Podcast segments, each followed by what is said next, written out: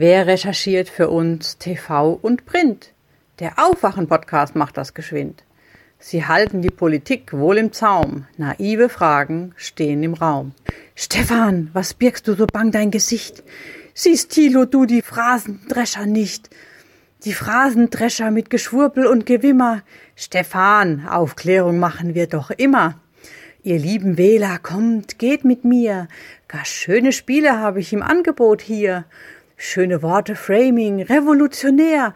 Stefan und Thilo finden es nicht so spektakulär. Uns allen grausetzt, wir eilen geschwind, damit wir rechtzeitig am Endgerät sind. Macht euch bereit, ihr wisst, es wird famos. Der Aufwachen-Podcast geht jetzt gleich los.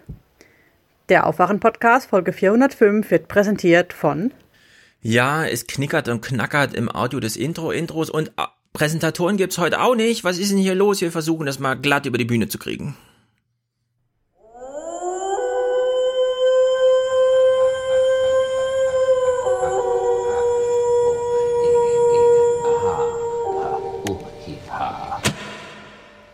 Das Klimaschutzgesetz wird die Art, wie die Bundesregierung beim Klimaschutz zusammenarbeitet, jetzt fundamental verbessern.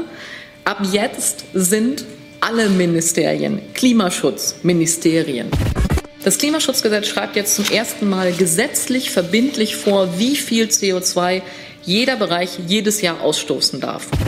Naja, wir müssen ja schauen, was die Ziele des Pariser Klimaschutzabkommens sind. Und wenn wir die einhalten wollen, müssten wir eigentlich in den nächsten 20 Jahren in Deutschland komplett klimaneutral werden. Das hat die Bundesregierung ja gar nicht vor.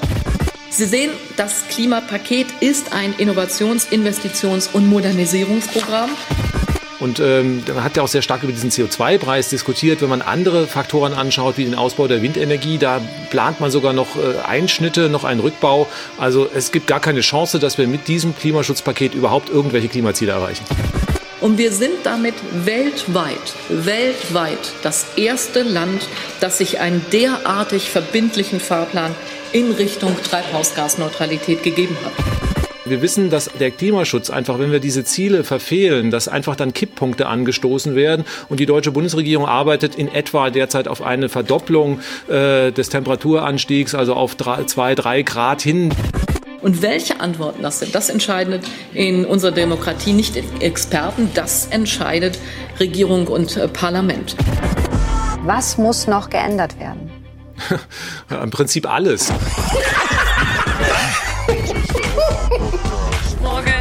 Guten Morgen. Morgen. Moin. Hallo. Hallo, guten Morgen. Hier ist der Aufwand-Podcast. Wake. Und dann hilft auch nichts. Ein bisschen. Ein bisschen ist so, wenn ein Haus lichterloh in Flammen steht und wir uns jetzt entschließen, ein Glas Wasser reinzuschütten. Das ist auch ein bisschen, das ist auch ein Anfang, wird uns aber nicht helfen, das Feuer auszumachen. Wake up and clear your brain. Time to listen to what people are saying. Government is lying again, and the media is acting insane. It's good to stay in bed Ich fühle mich manchmal eher so, so von wegen, wollt, wollt ihr uns eigentlich betrügen oder uns nur anlügen? Und ja, es ist, ist ziemlich schockierend. Ja, ist es wohl. Sehr gut. Sehr Weißt du, warum wir nicht, Musikauswahl. warum, warum wir nicht der Nummer 1 Podcast in Deutschland sind? Wir sind nicht die Nummer eins. Ah, Gabor, du hast eine Gabor-Tasse. Morning Briefing, der Podcast. Ey, ich habe mich gefragt, warum, aber dann ist mir eingefallen, dass ich ja schon mal zu Gast bei ihm war, aber die Folge wurde bisher nicht gesendet. Gabor, Ja. was ist los? Na, aber finde ich lustig. Was steht auf der Tasse? Ja, auf der anderen Seite? Nee, oben. Warte mal, drin, nee, drin nochmal um. Also Gabor Steingart. Äh, ah ja, also Gabor Steingart, das Morning Briefing, der Podcast. Der hat ja auch ein Newsletter, heißt das dann Gabor Steingart, der Morning, die Morning E-Mail. Harmlosen Journalisten, sondern die harmlosen. Morning Briefing wahrscheinlich. Muss mal ganz vorlesen, ne? Hältst es nur so halb rein. Was steht da? Achso, das Problem sind nicht die kritischen Journalisten, sondern die harmlosen. Uh, Uh, das ist der das ist Spruch. natürlich, das ist natürlich richtig, wahrscheinlich. Ja. Keine ja, also wir Ahnung. Müssen, wir müssen Tassen drucken. Merchandise machen, meinst du? Merch. Merch. Ja, wir wollten noch mal Tassen droppen. Wir müssen den ersten Tassendrop machen. Mhm. ja, vielleicht haben wir ja irgendjemand genauso so ne, es gibt ja Leute, die sich mit Solaranlagen auskennen Richtig. und äh, 17 Minuten Videos für meine Eltern machen. Ich habe da reingeguckt, das ist natürlich spektakulär. Sensationell. Das ist eine Sensation. Man kann Ich warte, tatsächlich. noch auf, ich warte noch auf Feedback meiner Eltern. Ich habe es meinem Vater Ja. auch sofort geschickt. Äh, ja, sensationell. Also ich war ein bisschen überrascht. Man kann auf Google Maps sein Haus raussuchen, dann das Dach irgendwie markieren und dann äh, simuliert er da schon mal die Solarzellen drauf. Und das ist, äh, also das ist wirklich gut. Hat mir sehr gefallen, fand ich gut. Das kam ja von Why Not und äh, ich weiß nicht, wer normalerweise heißt, aber ich Ja. werde jetzt mal versuchen, all die Angaben, die du jetzt geschätzt hast, mal Mhm. durch meinen Vater ähm, Ja, mach verifizieren mal. zu lassen. Sehr also gutes also richtige, Projekt. Richtige. Daten verwenden und dann Ja. schauen wir mal, was es wirklich wäre. Ja, 15 Quadratmeter pro Nase war ja meine Prognose. Müssten eigentlich reichen. Ihr seid ja, Ja. ein Zweierhaushalt da in Melchin oder wie das auch immer heißt. Malchin. Malchin. Ja, Malchin, Ma- Malchin ist die Stadt, Leuschentin ist das Dorf. Leuchtentin. Ja, ja. Ja. Irgendwann, irgendwann machen wir mal ein, ein Hörertreffen. Eine Exkursion nach Leuchtentin. Ja, also Ja, oder 30 Malchin. Quadratmeter Dachfläche in die Sonnenrichtung sollten eigentlich reichen. Ja, aber- Bin sehr gespannt, was rauskommt. Klar, aber er muss ja wissen, wie groß das Dach ist, welche Neigung das hat, Richtig. äh, Ausrichtung Mhm. zur Sonne. Ja, Ja, es, war, es, war, es war super interessant. Und dann, und dann ist natürlich auch lustig, ja, Fördermöglichkeiten in MV, äh, nix. In Bayern, och, in Bayern gibt's das, in Bayern Ja, gibt's ja, das. Also wenn es um Solaranlagen geht, dann, dann, äh, dann geht's in Bayern ganz gut. Ja, und wir haben immer noch keine gute, also zu dem Projekt bei deinen Eltern gehört ja auch, dass die Ölheizung ausgebaut wird. Oder jedenfalls das- stillgelegt wird. Ja. Und ich habe immer noch keine gute Erklärung in Audiokommentaren oder sonst wo. Ich lese nur immer alle, die dann schreiben, ja Stefan, wenn du dich mal mit Thermodynamik irgendwas auskennen würdest, wüsstest du, dass die Wärme eines Feuers von Öl nicht verloren geht. Aber ich frage mich, wieso brauche ich zwei Tonnen verbranntes Öl im Jahr, um ein halbes Jahr zu heizen? Das verstehe ich nicht. Also auch wenn der Wirkungsgrad physikalisch, ja, ich weiß, die Wärme bleibt irgendwo und die wird auch noch aus dem Schornstein abgesogen, aber es erscheint mir sehr viel Öl zu sein in Deutschland, was da verfeuert wird. Irgendwas ist mit dem Öl. Also die Ölheizung darf von mir hier gerne nochmal in Grund und Boden kommentiert werden. Ich möchte nochmal wissen, warum die Grünen sagen, die muss sofort weg und selbst Olaf Scholz nochmal sagt, es muss doch möglich sein, ohne Öl zu heizen. Irgendwas stimmt nicht, mit der Ölheizung nicht. Ich weiß, ich weiß nicht, ob ich es hier im Podcast erzählt habe, aber ich meine, meine Eltern reden sonst mit mir nicht über Politik Mhm. und auch nicht über politische Entscheidungen. Und wenn wir am Telefon sind und miteinander reden oder wie letztens, ich war zu Hause, die interessiert die Bundespolitik nicht. Ja. Aber die haben auf jeden Fall von dem Klimapaket mitbekommen. Mhm. Und auf jeden Fall haben sie von der Ölheizung, Ölheizungssache mitbekommen, weil da haben sie mich sofort darauf angesprochen. Ja, Alles andere geht völlig an ihnen vorbei, aber wenn es um Ölheizung geht, eben. Okay, ja, dann müssen wir aber was machen jetzt die nächsten Jahre. Ganz genau, da steht ein Verbot im Raum. Zumindest für Neuanlagen.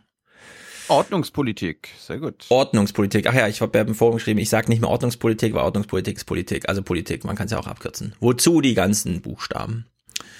So. Ja. Es gab. Im Grunde, im, Mhm. im Grunde habe ich, ja stimmt, eigentlich haben, haben wir einfach nur die Sprache der Herrschenden übernommen, weil die wollen ja einfach nicht Verbote und Regulierungen sagen, also das, Ja. was der Staat, äh, wozu der Staat da ist, in einer sozialen Marktwirtschaft. Ja, also im Forum gab es einen sehr guten PDF-Verlinkungshinweis äh, auf einen sehr langen Text. Die Überschrift erübrigt sich aber eigentlich schon. Also man kann es zusammenfassen auf, es gibt Politik, die kann zwei Sachen machen, entweder über Recht beschränken oder verbieten oder über finanzielle Anreize etwas befördern. Also ja, mit einem Rechtstext etwas beschränken oder mit Subvention etwas befördern. Das eine nennt man Ordnungsrecht, das andere nennt man Anreizpolitik. Alles zusammen ist Politik. Ordnungspolitik haben wir dann irgendwie rausgefunden, ist so ein Begriff, der übrig geblieben ist, nachdem man sich von Planwirtschaft abgrenzen wollte. Also Ordnungspolitik regelt nicht im Detail, sondern gibt so ungefähr vor, die, wo die Leitplanken stehen. Aber Genau. ich würde sagen Politik. Wir können ja auch sagen Politik. Und Politik reicht dann Ja. von wir verbieten fossile Brennstoffe bis hin zu wir legen irgendeinen CO2-Preis fest, lassen den Markt entscheiden. Das ist sozusagen die Spannbreite der Politik. Ich glaube, damit hat man es ganz gut. Da muss man jetzt nicht Ja, Oswald Metzger Sprache nochmal rausholen oder so. Und Das ist gut, Ordoliberalität anmahnen. ja, am Ende geht's ja. Ja. quasi um einen Mix. Ne? Genau. Also CO2-Preis, CO2-Steuer ist ein Faktor, Genau. ein Lösungsansatz. Natürlich brauchst du auch ordnungspolitische Maßnahmen. Ja, alles Mögliche. Oder wie die Frau, äh, die da beim IPC mitschreibt, man braucht eine Dirigentin, also einmal ein großes Programm, wie beispielsweise Förderprogramme für äh, Solarpanels und dann braucht man gleichzeitig einen ganz hohen Preis auf Öl, sodass deine Eltern denken, scheiße, Öl wird teuer, wir brauchen jetzt Solar. Und dann legt sich der Schalter um und man hat plötzlich ein autarkes Haus. Hm. Da bin ich gespannt. Apropos Ostdeutschland, äh, ich muss mich korrigieren. Ich habe letztens gesagt, dass MV mehr Einwohner hat als Hamburg. Ist natürlich Quatsch. Hamburg hat 200.000 mehr. Hab, Krass. Ja, ja 1,8 1,8 zu 1,6 Millionen. Ich hatte, glaub ich, Mecklenburg-Vorpommern ist so entvölkert, unglaublich. Das ist so riesig. Ja, also als ich geboren wurde, gab es, glaube ich, noch so über 2 Millionen und als ich gegangen bin, gefühlt noch 1,9 und jetzt sind es 1,6. Ja, seit du geboren wurdest, also minus 12 bis 15 Prozent. Für alle ostdeutschen Länder gilt das. Hm. Das schlägt sich nieder. 69 Menschen pro Quadratmeter, äh, Quadratkilometer. 4080 in Berlin. Und in Hamburg wird es ja- irgendwie ähnlich sein. Ist halt nicht so dicht besiedelt wie Thüringen. Und das ist der zweite Hinweis. Äh, Hm. Das zweite junge Naiv-Interview ist draußen mit Wolfgang Tiefensee, dieser Hm. linken Socke von der SPD. Wann ist die Wahl? Am 31.? Nee. 27. 27.. Also in zweieinhalb Wochen. Okay, dann gucken wir vorher noch auf Thüringen da. Ich bin natürlich interessiert, Ja, ja. ist ja meine Heimat. Oh ja. Meine- Sonntag geht's weiter meine- mit äh, Bodo, Bodo Ramelow. Ja. Während wir bei wir- Ordnungspolitik Ordnung rausstreichen, müssen wir bei Heimat wieder reinfügen. Herkunftsheimat oder Wahlheimat. Und Thüringen ist natürlich nur meine Herkunftsheimat. Mhm. Ja, aber interessiert mich trotzdem noch, was da los ist, denn Ja, du, Ein- du musst ja hier, du musst ja hier quasi äh, stellvertretend für alle Hörer und Hörerinnen sagen, wer in Thüringen wählbar ist und wer nicht. richtig. Ja. Ja, ich habe bei Audio 4 gestern schon reingehört. Ich glaube, wir können uns jetzt alle einig sein. In Thüringen gibt es eine Partei, wenn man die wählt, weiß man, kann man sich nicht mehr rausreden, glaube ich. CDU, ne? Richtig. Ja. Ja, also in Thüringen Nee, also gelten da- andere Regeln. Ich bin auf jeden Fall gespannt, was du zu Andreas Kemper sagst. Der ist auch Soziologe. Das ist der, der Landolf lade ich nochmal. Okay, ich bin gespannt. Ja, gut, dann bleiben wir noch kurz bei deinen Eltern. VW. Deine Eltern sind ja jetzt vor Gericht gezogen. Haben die Mistgabel mitgenommen? Ja. Ich glaube, die Frage übrigt sich, wie weit ist es zum Gericht von deinen Eltern aus? Sie werden nicht hinfahren müssen, Ja, aber Zu weit. Irgendwo, äh, 50 Euro Benzin wahrscheinlich. Ja, so, so weit, wie es für alle in Deutschland wahrscheinlich ist, ne? So 50, 60 Kilometer. Zu einem Gericht? Ja. Also ich habe hier ein Landesgericht gleich um die Ecke, könnte ich quasi hinlaufen. Ach, Glaube schön. ich. Oder ein Schön für dich. großes Gericht halt. Ja, meine Eltern haben halt das Glück, im größten Landkreis äh, Deutschlands zu leben. Mecklenburger Seenplatte. Mhm. Und da fährt man halt mal ein paar Kilometer mit dem Fahrrad. Ja. Gegen den Wind. Ja, du bist, du bist da schon ein extremer Deutscher, was das angeht. Eigentlich treffen all die Klimasachen auf dich besonders zu, weil wenn es heißt, also jetzt nicht auf dich, aber auf deine Herkunftsheimat, weil wenn es da heißt, äh, du darfst kein Auto mehr fahren oder irgendwas, wir sind ja manchmal ein bisschen krass in Forderungen, dann geht's tatsächlich um zig Kilometer. Ich meine, die Landkreise in Großstädten, die sind halt, dein Berliner Landkreis, den kannst du so ablaufen. Ja, ich fahre ja Fahrrad hier. Ja, aber so Fläche ist schon nochmal was anderes. Also VW, deine Eltern sind jetzt vor Gericht, wie gesagt. Und nicht nur steht VW als VW vor Gericht, weil deine Eltern sagen, die sollen mal jetzt zum Richter kommen. Ja, für alle, die es nie mitbekommen haben, sie sind Teil der Sammelklage. Genau, die Sammelklage. Zwei, zwei Tage vor Ablauf habe ich sie noch überzeugt, sich anzuschließen. Ja, genau. Nachdem, Also quasi, nachdem interfamiliär oder innerfamiliär Druck gemacht wurde, sich da nicht Ja. anzuschließen, weil sich das nicht gehört. Nur meine, meine Mutter arbeitet äh, indirekt für VW, mein Schwager. Mhm. Ja, deine Mutter als Autohändlerin ist natürlich im Besonderen, weil sie hat tatsächlich die Autos verkauft. VW kommt jetzt immer mit dem Argument, wir haben doch kein Auto verkauft, sie haben das Auto beim Händler gekauft. Wir sind ja nicht schuld. So. Es gibt aber noch ein anderes Verfahren, das VW auch. Zur Einstimmung gucken wir nochmal noch dieses andere Verfahren, denn es gibt noch eine ähm, spezifische Anklage gegen VW-Verantwortliche 2015. Ja. Ich weiß, ich weiß, du willst kurz thematisch einsteigen. Ich wollte Mhm. ganz kurz nochmal was, äh, weil du dich auch so belustigst gezeigt hast von dem Thüringen-Beitrag letztes Mal im Regierungsbericht. Ja. Und wir hatten doch über die Zum Musik Bürgerbus? gescherzt. Ja. Ja. genau, also der Bürgerbus und dann wurde das so mit Musik untermalt. Mhm. Erinnerst dich noch, dass wir gesagt haben, so, das ist ja so wie Du hast dich noch distanziert. Ich, das ist nicht meine Musik, das weiß ich noch. So. Ja, aber hör, hör jetzt mal rein. Unsere äh, Okay. Zuschauer haben rausgefunden, welche Musik das war. Das ist von der Wii. Aber irgendein spezifisches Spiel oder einfach nur Nintendo? Das ist einfach äh, die Menümusik der Nintendo Wii. Also das wird unterlegt, wenn Thüringen gezeigt wird. Also wir haben ja auch eine Wii, weil die konnte man ja, also kann man ja jetzt einfach für 80 Euro oder so kaufen, mit Super Mario Kart oder so. Und ist mir noch gar nicht aufgefallen, dass das, also ich hätte es jetzt nicht, aber wahrscheinlich überspringe ich das auch zu schnell, wer weiß. Ich bin, ich bin auch nicht bei der Nintendo Wii. Und das andere, was mit Musik zu tun hat, du hast das ja schon gesehen, aber für Mhm. alle, weil wir ja hier der Greta-Podcast sind. Der Mhm. Gret Ah, ja, sehr Tauf- gut. Gret Fest Taufer-Podcast. of mass extinction, and all you can talk about is money. You are failing us, and the young people are starting to understand your betrayal. The eyes of all future generations are upon you. We will not let you get away with this. Right here,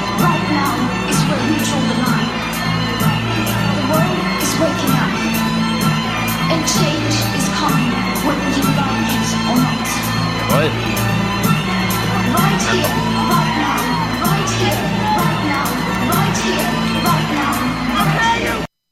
Wir werden den Rest verlinken. Ja, das ist einfach spektakulär. Right here, right now. Das hat noch Ich gefehlt, der Greta-Song. Wenn du so tief in der Popkultur verankert bist, dass Leute, die heute schon nur noch ironisch zu einem Fatboy Slim Konzert gehen, weil es ja vor 15 Jahren mal cool war, obwohl es heute immer noch cool ist, man kann völlig ernst dahin gehen und sich das anhören, äh, sowas plötzlich serviert bekommen, da müssen sich die Matthias Döpfners dieser Welt doch noch mal ein bisschen was überlegen, wie sie, wie sie dagegen anarbeiten. Also das ist wirklich grandios. Ich bin gespannt, wann die ganzen niederländischen elektronischen Tanzmusiker Hm. auf diesen Zug aufspringen. Also so politisch zu werden, muss es nicht Greta sein, aber so grundsätzlich einfach mal. Ja, nicht schlecht. Und ansonsten, ansonsten ein Highlight, nee, das mediale Highlight diese Woche nach dem Anschlag in, wo war das, in Halle? In ja Halle. Wir gehen das Dienstag ausführlich drauf ein, denn wir müssen noch Ja. die ganzen Microaggressions auf Klar. Twitter und so weiter abwarten. Hast du gesehen, Matthias Döpfner hat einen riesenlangen Text geschrieben, ne? Nein. Und äh, er heißt nie wieder, nie wieder. Also er wendet sich Ah. sozusagen gegen dieses immer nur Sprüche klopfen und so. Äh, In der Hinsicht auch zurecht. Den Text, na gut, der wurde ausreichend kritisiert. Jedenfalls hat er AKK zwischendrin als die Verteidigungsministerin, äh, Ministerin genannt und nicht CDU-Chefin, obwohl sie natürlich ihr Alarmzeichen-Tweet als CDU-Chefin geschrieben hat. Darin steckt schon so die Distanzierung der großen Presse von, das ist nicht meine CDU-Vorsitzende. Ehrlich gesagt, Dienstag, wir gucken uns das alles mal genauer an. Es ist wirklich krass so insgesamt. Also Döpfner, der unter anderem im Grunde indirekt für die Bildzeitung verantwortlich ist, Ja. die wahrscheinlich von diesem Täter gelesen wird und so. Ja, also der Matthias Döpfner, der dessen Mitarbeiter am Tag des Anschlags auf, auf das Bild bei Bild.de schrieben, der Anschlag sei missglückt, ja, so als hätte der Täter einfach nur nicht Glück gehabt, also missglückt, als ob das das richtige Wort ist. Es ist wirklich, das ist so gruselig. Es sind so viele Kurzschlusshandlungen, es ist unglaublich eigentlich. Wir nehmen uns Zeit bis Dienstag. Wir hören uns aber trotzdem die beste Schweigeminute in Hm. der deutschen Länderspielgeschichte an. unserer Solidarität mit den Toten und mit den Verletzten und dessen tiefes Mitgefühl für die betroffenen Familien und für die Freunde bitten wir nun um eine Minute des stillen Gedenkens.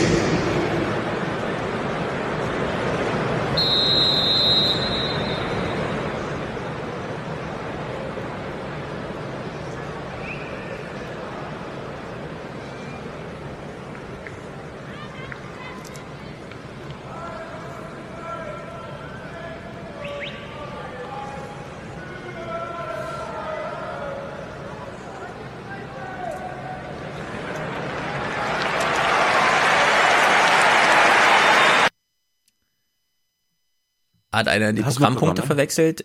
Erst Hymne singen und dann Schweigeminute, ja, Schweigeminute. Hymne. Ja, also ich gehe mal davon aus, irgendein so Rechtsradikaler hat während der Ah. Schweigeminute zu diesem rechtsextremistischen Angriff die äh, Nationalhymne ange angestimmt und dann Ja. gab's einen, einen geilen Typen, der so schreit, halt die Fresse! Und die Leute, die, die, das Publikum beendet die Schweigeminute quasi. Mhm. Im Ab mit Applaus. Also. Gar nicht mitbekommen, dass Fußball ist. Soweit ist es schon. Lieber Ja, DFB, Test- liebe alle, macht euch Gedanken. Wenn ich nicht mal mitbekomme, dass ein deutsches Länderspiel stattfindet, Testspiel. äh, egal. Ja. Kann ja trotzdem ein Spektakel sein. Ja, das ist Missbrauch der Hymne. Also ich fordere euch auf, ich werde es auch tun, äh, die Hymne, die äh, allen möglichen deutschen Sachen, die Flagge und so, das ist unser Ding, ja. Der aufgeklärten, progressiven Menschen 2019. Nicht der irgendwie rückwärtsgewandten, ich will Deutschland von 1995 zurück oder so. Oder 59, noch schlimmer. Naja, gut, gut. VW, oder? Ja, mach. Weil es auch irgendwie ein bisschen Ja. lustig ist. Wir versetzen uns zurück ins Jahr 2015. Lange, lange, lange ist es her. Da gab es eine Umweltbehörde in Amerika, die hat gesagt, wenn ihr mit diesem Werbeversprechen wirbt und es nicht einhaltet, Werbt. werbt, wirbt, wie heißt Wenn ihr werbt. Du wenn wirbst. ihr werbt, wenn ihr wirbt, wenn ihr werbt, wenn ihr damit advertised, dann wollen wir von euch 100 Milliarden Euro. Macht euch mal Gedanken. Und äh, daraufhin und so weiter. Aktienkurse finden es nicht so gut, wenn Unternehmen so abgeschöpft werden, selbst so große. Jetzt gibt's eine Anklage. Die Staatsanwaltschaft in Braunschweig hat heute Anklage gegen den VW-Aufsichtsratschef Pötsch, den Vorstandsvorsitzenden Dies und gegen den ehemaligen Vorstandsvorsitzenden Winterkorn wegen Marktmanipulation erhoben. Sie hatten 2015 die Öffentlichkeit zu spät über die drohenden Milliardenstrafzahlungen durch die Abgasmanipulationen in den USA informiert. Nach Meinung der Ankläger, um die VW-Aktie zu schonen. Dann ist es einfach schade. Es ist schade für Deutschland, es ist wirklich schade für Volkswagen und auch für die Kunden. Ja, also man muss sich das mal Schade. vorstellen. Ich war damals so ein bisschen umtriebig hier in Frankfurt. Hier sitzt ja die IG Metall Vorstandsverwaltung. Ich war durch Zufall vor Ort, als die Umweltbehörde in Amerika sagte und so weiter. Und es war allen Mitarbeitern klar, das ist ein Riesending. Hoffentlich wird VW überleben. Ja, das war so die der Ton, der plötzlich angeschlagen wurde, weshalb das, der IG Metall plötzlich ganz egal war, dass es auch eine Umwelt gibt. Äh, wichtiger war, als dass VW überlebt. So, und dann sagt der Pötsch, damals Finanzvorstand, heute Aufsichtsratschef, also der sagt heute rückblickend, für ihn sei, ich lese äh, Spiel online, für ihn sei keine kapitalmarktrechtliche Relevanz erkennbar gewesen. Also er sieht nicht ein, dass er die ähm, Aktionäre hätte informieren sollen. VW habe den möglichen Schaden gestützt auf ein Gutachten auf höchstens 150 Millionen Euro geschätzt. Ein nennenswerter Einfluss auf den Aktienkurs sei daher nicht zu erwarten gewesen. Gibt jetzt zwei Möglichkeiten.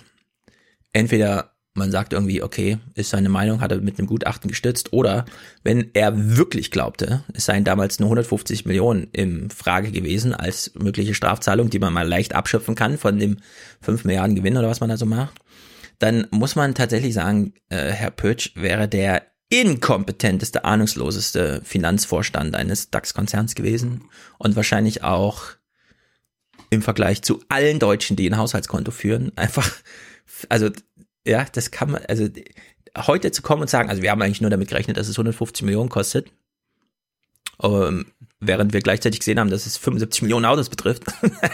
das, das, die sind so frech, ja, das ist so unglaublich. Naja, Entwicklung ging vor sich. Volkswagen wollte sich heute vor einer ZDF-Kamera nicht äußern. Das Statement in einem Firmenvideo. Soll Ja, und das gucken wir nur, weil es lustig ist. Äh, die machen ja immer so Firmenvideos, ne? Wir Nee, gucken jetzt oder? mal dieses Firmenvideo. Sollte es zu einem Prozess kommen, sind wir überzeugt davon, dass sämtliche Vorwürfe sich als haltlos erweisen werden. Bisher sitzen Pötsch und Dies noch fest im Sattel. Das ist sensationell. Das war der Ja. Vorstand für Integrität. Ja, ja, ja. ja. Und die guckt, wie äh, die. Wir gucken es nochmal. Das ist, das ist so Host. West, Westworld ist das. Kamera nicht äußern. Das Statement in einem Firmenvideo. Sollte es zu einem Prozess kommen, sind wir überzeugt davon, dass sämtliche Vorwürfe sich als haltlos erweisen werden. Okay. Bisher gut. sitzen Pötsch und Dies noch fest im Sattel. Weißt du, es sieht so aus, als ob es irgendwie so ein, ähm, so ein Kidnapping-Video ist und sie ist das Ja, Opfer. ganz genau, und ne- ganz neben, neben, und ihr wird so eine Waffe an den Kopf, also quasi an den Körper gehalten von unten. Man Mhm. Sieht's Kamera, nicht, aber so, so liest sie das Statement vor. Als Vorstand für Integrität.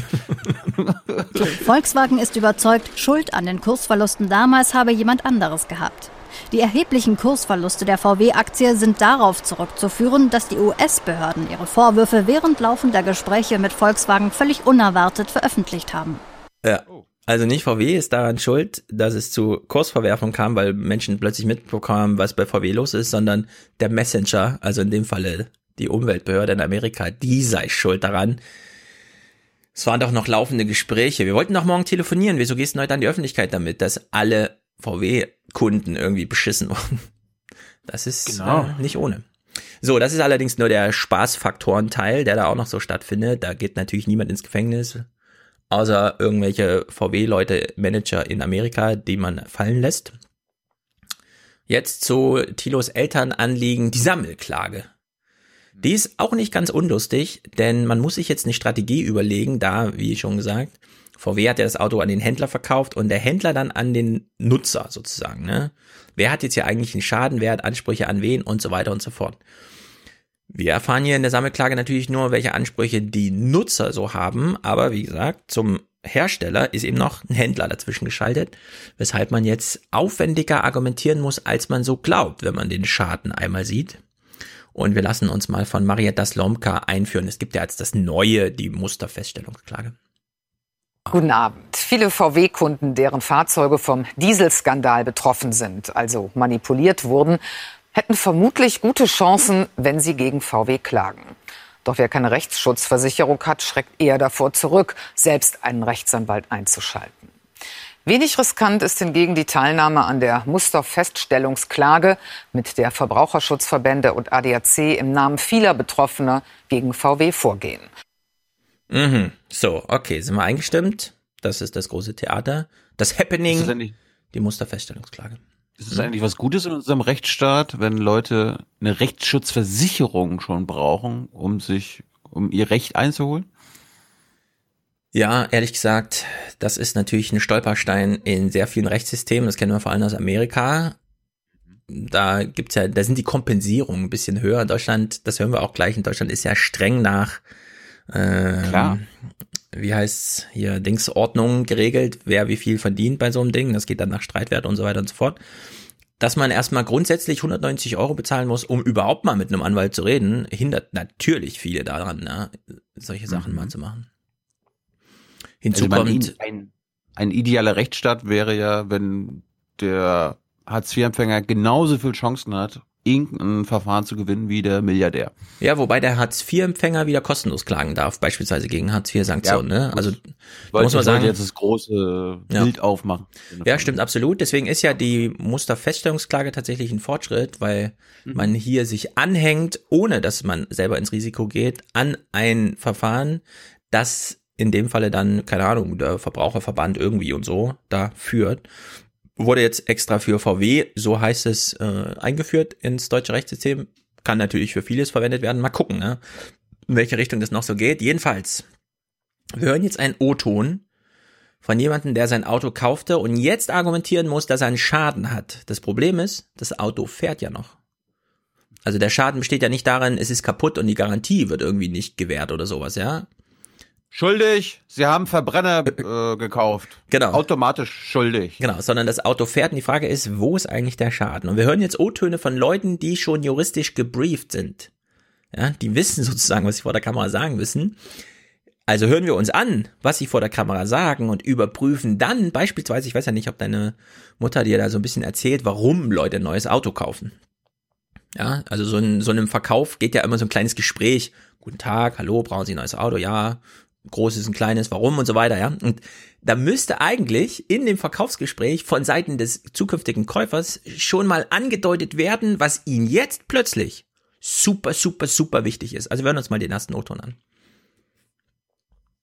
Ich habe auch ganz bewusst mich für das Auto entschieden, äh, mit Harnstoff, eben um das Thema Umwelt eben optimal zu laufen. Und dann muss man halt feststellen, zum Zeitpunkt X, äh, auch in der Gesellschaft wirst du ja als Umweltverschmutzer äh, dargestellt. Und Das ist einfach ein Unding.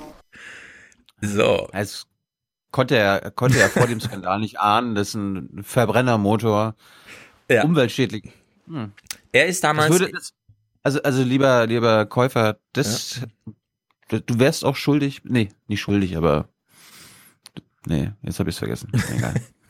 Ja, die, die Frage, die ich mir stelle, ist, ist der Käufer, den wir gerade gehört haben, kann man sich vorstellen, oder nicht? ja, kann man sich vorstellen, dass der damals in den Einkaufsladen ging, wo es Autos gibt und gesagt hat, meine Damen und Herren, Thema Harnstoff VW, ist mir weil ich Umweltschützer bin. ja, also Harnstoff ist mir sehr wichtig. Also ich, die Frage ist einerseits, ist das Wort Harnstoff tatsächlich mal gefallen im Verkauf? AdBlue, AdBlue. Zum Beispiel.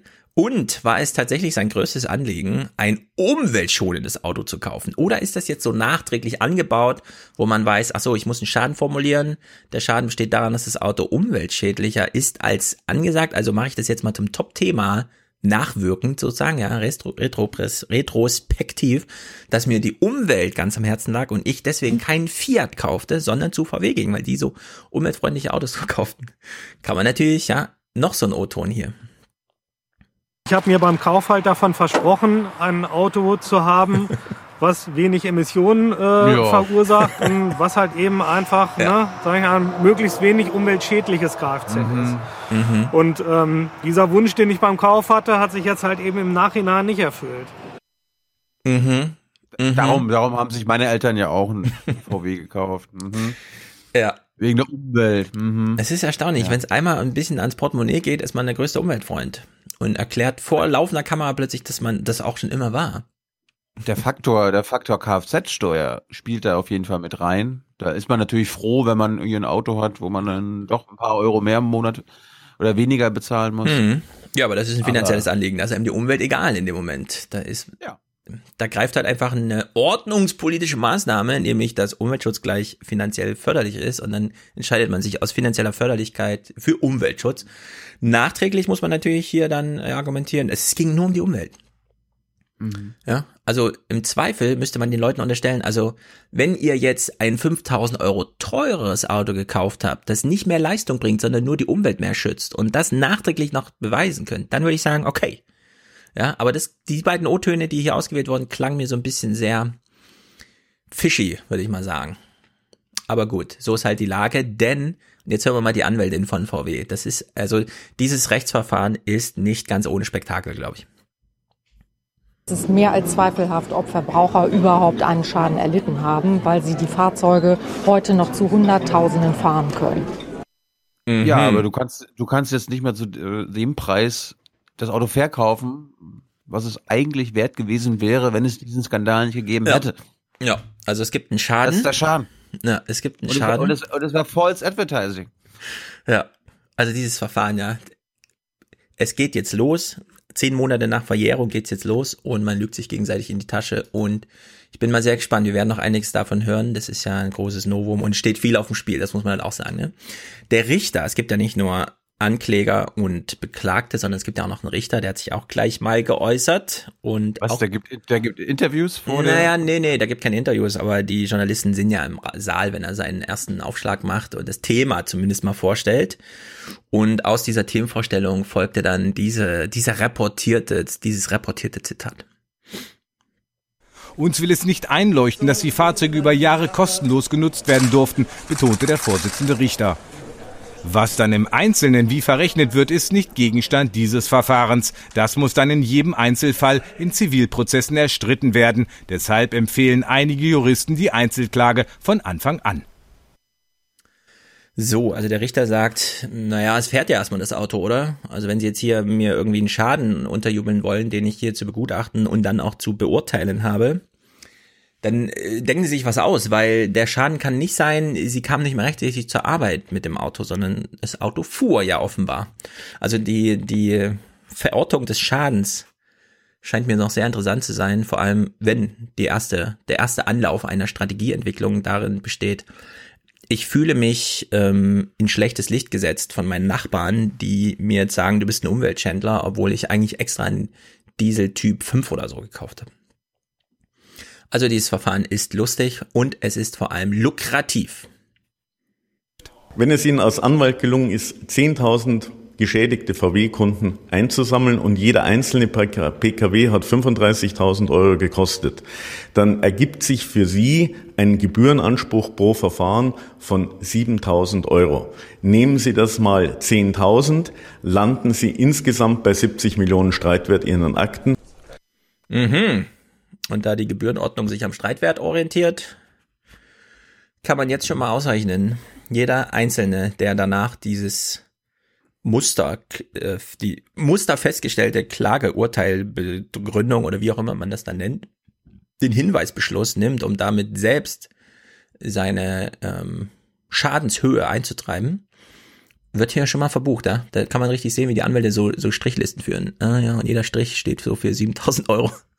Also in deren Sicht für alle Beteiligten, glaube ich, großer Spaß. Hm? Das wird ein toller Nachmittag für die Das wird ein toller Nachmittag für sehr viele, glaube ich auch. Da wir keine Anwälte sind und auch keine Autofahren, sind wir auf andere finanziellen Gründe und ähm, Zugaben angewiesen. Tribüne. Ye are many, they are few.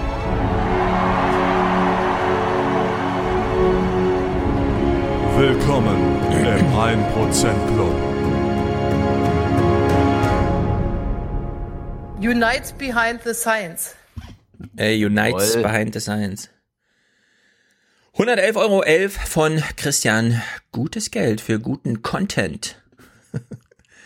ja, die Spende ist meinem Freund Marius AK, oh, AK Schwarzer, der Beste, gewidmet. Ohne ihn hätte ich nie von euch gehört. Ja, Was? Marius ist einfach Marius. der Beste. Danke, Marius. Ja, wir haben leider keinen der beste Jingle oder so, oder? Dann sagen wir halt aber danke. Ich danke Ihnen. Vielen Dank für die Möglichkeit. Ja.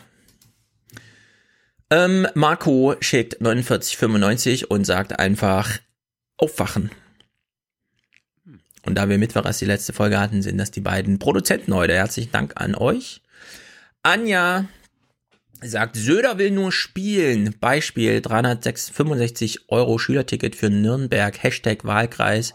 Grüße aus dem bekackten Bayern. Find's nur geil hier. Die Nachricht bricht da ab. Aber mhm. Söder hat wieder, haben wir irgendwie über Nürnberger Schülertickets oder sowas gesprochen? Na, jedenfalls, Söder will noch spielen. Hoffen wir. Moment hier, Bayern. Ich finde das nur geil hier. Ganz genau. Für Deutschland ist das eine Revolution. Heide, es ist wieder Zeit, ein neuer Monat. Danke und weiter so. Schöne Grüße aus dem Taunus. Von eurem Fan aus der Generation 60 plus. Oh, ich kann den Taunus heute gar nicht sehen. Es ist bewölkt. Ich habe ja, Angst, wenn ich in den wenn ich in den Taunus reise, Hm. hau ich dann nicht mehr ab. Gut ist, dass wenn wir einmal wo sind, bleiben wir auch. Da bin ich ja wie Merkel. Ja. Ja, das ist wirklich gut von Merkel. Wenn sie einmal wo ist, dann bleibt sie auch. Wie Und lange eigentlich? wir hauen da nicht einfach wieder ab. Nee. Hey, sagt Axel, ich bin seit der Rezo-Folge bei euch. Klammer auf, hat wahrscheinlich nicht nur bei mir gut gezogen, Klammer zu, und beende hiermit meine Schwarzhörerschaft. Die Folge 250 habe ich gerade gehört. Könnt ihr mir noch ein paar Highlight-Folgen nennen, um Zeit zu sparen? Uiuiui. Ja, also Schwarzhörerschaft erstmal beenden. Voll. Okay, du überlegst in der Zwischenzeit, was man ihm so mit auf den Weg geben kann. Spende jetzt und hör auf, Schwarzhörer zu sein. Ja, die interessanteste Folge ist immer die aktuellste, würde ich sagen. Deswegen machen wir das jedes Mal neu und singen nicht Lieder. Wir wissen ja von YouTube, der einzige Content, bei dem die Leute mehr als einmal klicken, ist Musik. Bei allem anderen muss immer Nachschub, Nachschub, Nachschub geliefert werden. Also ich würde sagen, er sollte sich Folge, nee, das Best of 2018 angucken. Ah, stimmt. Und dort sind noch ein Best of. 20, 20 Folgen Best Ja, of. Markus hat drinne. zusammengebaut, genau. Zum mit Beispiel. Ganz viel Hans Jessen Show Content, mit jeder Menge Spaßsachen. Ja. Ich weiß ich auch immer nicht mehr, was wir irgendwann mal gemacht haben, ehrlich gesagt. Ansonsten, die Live-Folgen waren eigentlich fast, fast immer gut. Mit, Fast. Äh, Sigmund Gottlieb, das war die erste, die war geil. Ja. Mit Küppersbusch und Seipel. Stimmt. Seipel, ja, das war sehr gut. Ulrike Gero, ein bisschen Action mit Albrecht von Luck und Stefan. Naja, Ja. ich habe mich da ja weiter rausgehalten eigentlich. Da fand ich auch nicht statt. Das thematisieren wir nicht mehr. Ingo, Dauerauftrag. Our house is on fire. Mhm. Stimmt, Greta, Greta hat recht. Habe ich aber leider nichts zu, aber You are not mature enough to tell it like it is. Even that burden you leave to us children. Richtig, Greta kann man unendlich spielen. How dare you pretend that this can be solved with just business as usual and some technical solutions? Richtig, Greta. Hier noch einer. You are failing us. But the young people are starting to understand your betrayal. The eyes of all future generations are upon you. Hm. Das stimmt. Dario, alles Gute aus München. Das war widerlich. Wir haben ganz schön viele Hörer aus dem Süden, muss man echt mal sagen. Ja, schlimm. Das ist erstaunlich. Wenn ich irgendwo eingeladen werde, fahre ich fast nie in den Süden. Das ist immer irgendwo nördlich. Also bis hin zu Büsum und so, ne? Aber äh, in den Süden? Koblenz, Wiesbaden, das ist zwar alles nicht jetzt super Norden, aber es ist jedenfalls nicht im Süden. Also ich habe ich hab am Sonntag einen Termin beim Berliner Ensemble. Könnt ihr alle hinkommen übrigens? Äh, zum irgendwie auch irgendwie Ostdeutschland und Mhm. Ja, da 30 geht's Jahre Mauerfall und so. Ähm, Du bist auf dem Podium mit drei verschiedenen Generationen. Da fahre ich, gelesen. glaube ich, auch 200 Meter südlich von mir. Ja, richtig, genau. Ja, sag mal, also das ist ganz interessant, weil du bist da als Jüngster und dann ist jeweils aus einer Altersgehorde jemand auf der Bühne oder so. Ich habe mich noch nicht so sehr damit beschäftigt, Mhm. aber ja. Ja. Du, da weißt du mehr als ich. Na, ich habe ja deinen Link gelesen, den du da ge- gelinkt hast. Ja, ich, ich, ich teile doch nicht alles, was ich, was ich. Also- Also, ich lese doch nicht alles, was ich teile. Okay, verstehe. Johanna, ab jetzt hören ohne schlechtes Gewissen. Ja. Mhm. Das, das heißt, sie ist keine Schwarzhörerin mehr. Mhm. Ne? Du bist keine Schwarzhörerin mehr, wir sagen Danke. Spende jetzt und hör auf, Schwarzhörerin zu sein. Malte, herzlichen Dank. Katharina, ein Teil dieses Podcasts würde die Bevölkerung verunsichern, daher nach unregelmäßiger Unterstützung kommt jetzt ihr Dauerauftrag. Sehr treu, sehr gut. Teil dieser Antworten würde die Bevölkerung verunsichern. Ja, und heute lesen wir tatsächlich alle vor, nämlich Navid Frank mit Dauerauftrag seit Dezember 2016. Unglaublich. Christoph, Sebastian und nochmal Sebastian, zwar der gleiche. Äh, Philipp, Fünfer pro Woche. Weil einfach nur geil. Muss leider gerade sparen, weil mein Fünfer pro Woche ist doch nie wenig. Aber er muss gerade sparen, sagt er. Mehr wäre besser, kann ja mal einer der anderen Schnorrer drauflegen. Ach so, gut. Genau. Ich finde das nur geil hier. Hm. Ernst, René, Cedric, immer schön nachhaltig denken. Ja, das stimmt. Denken ist wichtig. Man muss immer nachdenken, immer denken. Denken hilft ungeheuer. Lesen ist auch gut, aber denken ist noch viel wichtiger als lesen. Ja, Patrick, André, Stefan, Paul, Robert und Alexander. Sehr gut, Leute. Das gefällt uns sehr. For the many, for the many, not not the few. The few.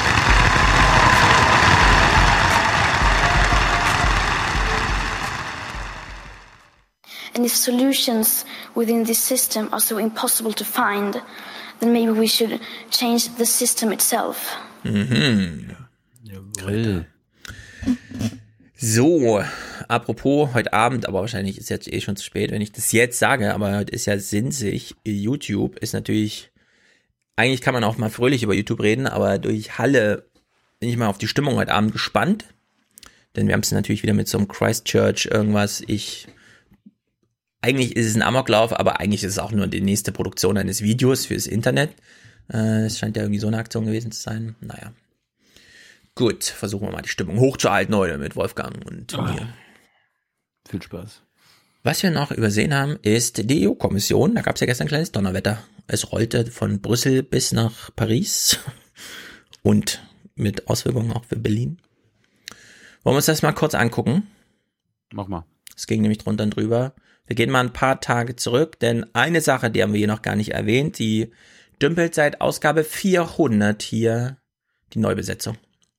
Der niederländische Sozialdemokrat Franz Timmermans, die liberale Dänin Margrethe Vestager und der lettische Christdemokrat Valdis Dombrovskis werden mächtige erste Vizepräsidenten.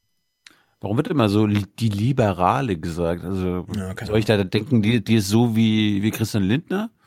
Also so, Ja, das so ist eine das deutsche Problem, ja. Liberale? Ja. Es ist ja eben nicht der Fall. Ja. Präsidenten, deren Ressorts Klima, Digitales und Wirtschaft ordnet von der Leyen politische Botschaften zu. Timmermans soll einen europäischen Green Deal organisieren. Dombrovskis für eine Wirtschaft sorgen, die für die Menschen arbeitet. Vestager Europa fit machen für das digitale Zeitalter. Oh. Ja, also wahrscheinlich, ähm, dass man immer liberal dazu sagt, es gibt ja mehrere Proporze zu beachten. Ne? Zum einen jedes Land ein Kommissar oder eine Kommissarin, dann hat ja von der Leyen noch die Genderparität da ganz wichtig gemacht und ne, es wurde ja gestern so ein bisschen zerschossen. Und dass man auch aus jeder Parteienfamilie noch irgendwie gleich, das kommt dann auch noch mit rein. Wahrscheinlich ist deswegen so wichtig, dass man immer wie sagt, die Liberale, die Liberale und so. Ja, damit das irgendwie da hinhaut. Keine Ahnung. Ist jedenfalls so, wie es ist. Das ist halt komplizierte Mathemagie, die da gemacht wird. Jedenfalls, Markus Preis zeigt sich nochmal überrascht. Ich war auch überrascht. Ich finde es aber auch sehr gut. Und die andere große Überraschung ist sicher, dass Margrethe Vestager, die ja bisher schon vielleicht die mächtigste Kommissarin war, ihr Ressort behält und dazu auch noch für Digitalisierung und die Technologiekonzerne zuständig wird. Und das ist auch ein ganz klares Signal, denke ich, Richtung USA. Denn äh, Donald Trump hat äh, Frau Vestager immer als die Tax Lady bezeichnet, die großen US-Konzerne wie Google die Milliarden abknöpft und hat auch gesagt, das ist vielleicht die Frau, die die USA am meisten hasst. Dass die jetzt genau in dieser Funktion bleibt, das ist sicher auch ein ganz klares Signal Richtung Washington. Ja, ehrlich gesagt, Vestager in diesem Feld ist mir sogar noch lieber als EU-Kommissarin, äh, als äh, Chef der EU-Kommission. Weil da hat sie dann diese moderat moderierende irgendwie und so Rolle inne. Jetzt kann sie hier richtig ihr Ding weiter durchziehen. Und, und das finde ich eben auch überraschend, eigentlich war sie ja schon für die großen Tech-Konzerne zuständig, allerdings übers Wettbewerbsrecht. Jetzt kommt Digitales noch dazu. Also sie ist jetzt doppelt zuständig für Google. Und die haben eh schon keine Lust auf sie. Wenn man sich mit den Mitarbeitern manchmal so trifft, dann sitzen die immer so da und denken, ja, wir warten eigentlich nur darauf, dass wir erfahren, welche Zahl vor der ja, Milliardenpunktierung steht bei der nächsten Strafzahlung. Also in der Hinsicht nicht schlecht, ehrlich gesagt. Hab mir vorgenommen, für 2020 mit ihr zu reden. Ja. Ja, wieso nur mit ihr? Es gibt ja viele noch da, ne? Nö, nein, nur mit ihr. Nein. Ja, wir werden uns auf jeden Fall noch Virginius Sinkevicius angucken. Kennen wir? Ja, kennt man. Jahrgang 1990 aus Estland ist jetzt EU-Kommissar, dem Parlament auch nochmal dargestellt. Leute, ich bin der Erste, der nach der Wende geboren wurde, der hier auch mal Politik macht. Und das scheint mir so ein kleiner Generationenwechsel zu sein, der nicht schlecht ist. Alle, die ihn beobachten, sind beeindruckt von ihm. Deswegen gucken wir uns ihn auch mal an. Es gibt ja eine zweieinhalbstündige Anhörung mit ihm. Mal gucken, wie, in welcher Sprache das vorliegt, ob wir das hier im Podcast mal verwerten können. Jedenfalls, jetzt haben wir die Top-Listenplätze, die sind auch alle durch und so weiter. Äh, alles schön und gut. Die restliche EU-Kommission, da gab es natürlich jetzt ein paar Turbulenzen. Gegen zwei der Kandidaten ermittelt die EU-eigene Antikorruptionseinheit OLAF. Das ist äh, der Kandidat aus Polen, der als Agrarkommissar gehandelt wird. Und auch gegen die äh, Französin Sylvie Goulard, die Binnenmarktkommissarin werden soll. Da geht es um die Zweckentfremdung von EU-Geldern. Und die französische Nachrichtenagentur AFP meldet heute Abend auch, dass Frau Goulard heute Abend in Frankreich von der Polizei dazu vernommen wurde. Äh, Und ein politischer Fall ist äh, der ungarische Kommissar äh, Trojani. Der war Justizminister in Ungarn, hat also aus Sicht vieler Abgeordneter dazu beigetragen, dass es um den Rechtsstaat in Ungarn nicht mehr so gut bestellt ist. Und was besonders pikant daran ist, der soll jetzt Erweiterungskommissar werden. Das heißt, seine Aufgabe ist es, Ländern, die außerhalb der EU sind und rein wollen, wie Albanien, Mazedonien oder im Kosovo, zu erklären, wie wichtig ein Rechtsstaat ist. Und das kann man sich vorstellen, dass das pikante Anhörungen werden. So, pikante Anhörung. Jetzt ist es aber so, die Französin wurde gestern zum Beispiel abgelehnt im Parlament, da hat man schon gesehen, mhm, hier gibt's also ein neues Selbstbewusstsein, das sich durchschlägt. Was ist denn da los? Stellt sich raus, äh, der ungarische Kandidat wurde beispielsweise schon vor der Anhörung abgelehnt. Da kam einfach der Rechtsausschuss, hat gesagt, den lassen wir nicht mal zur Anhörung zu. Ja? Also da werden jetzt richtige Schranken hochgezogen. Braucht ihr gar nicht probieren. Genau, braucht ihr erst gar nicht probieren. Orban schickt mir gleich mal einen neuen. Er hat ja noch so einen EU-Botschafter da, den er jetzt schicken kann und so weiter, ne? Wir hören jetzt mal Timo Wölken, der uns erklärt, warum der ein oder andere Kandidat nicht durchkam. Und man muss sagen, so sehr äh, das Parlament jetzt zu einer eigenen Stimme fand, die man bei Ursula von der Leyen auch nicht gefunden hat, weil man nicht, ja, weil man sich eingestehen musste, okay, wir haben unsere Spitzenkandidaten nicht durchsetzen können, also nehmen wir jetzt mal die, die uns hier vorgesetzt werden. Timo Wölken erklärt uns jetzt das neue Selbstbewusstsein des Parlaments und wir achten mal drauf.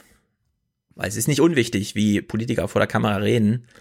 Wir achten drauf und fragen uns, warum bekommt er nicht einen einzigen Satz ohne Stolpern, ja, durch diese Wortspende? Ungarns Kandidat ist schon vor dem Grillen rausgeflogen. Zu groß die Interessenkonflikte von Orbans Justizminister Trocani, der als Anwalt Regierungsaufträge erhielt. Er konnte uns nicht glaubhaft machen, dass er kein, Inter, kein finanzielles Interesse daran hat. Er ist zum Beispiel, also zum Beispiel gibt es eine Anwaltskanzlei, die seinen Namen trägt, die Regierungsaufträge angenommen hat und Informationen, die er uns gegeben hat, wurden immer wieder berichtigt und haben sich im Nachhinein als nicht korrekt ausgestellt, herausgestellt, sodass am Ende niemand oder die Mehrheit nicht davon überzeugt war, dass kein Interessenkonflikt vorliegt.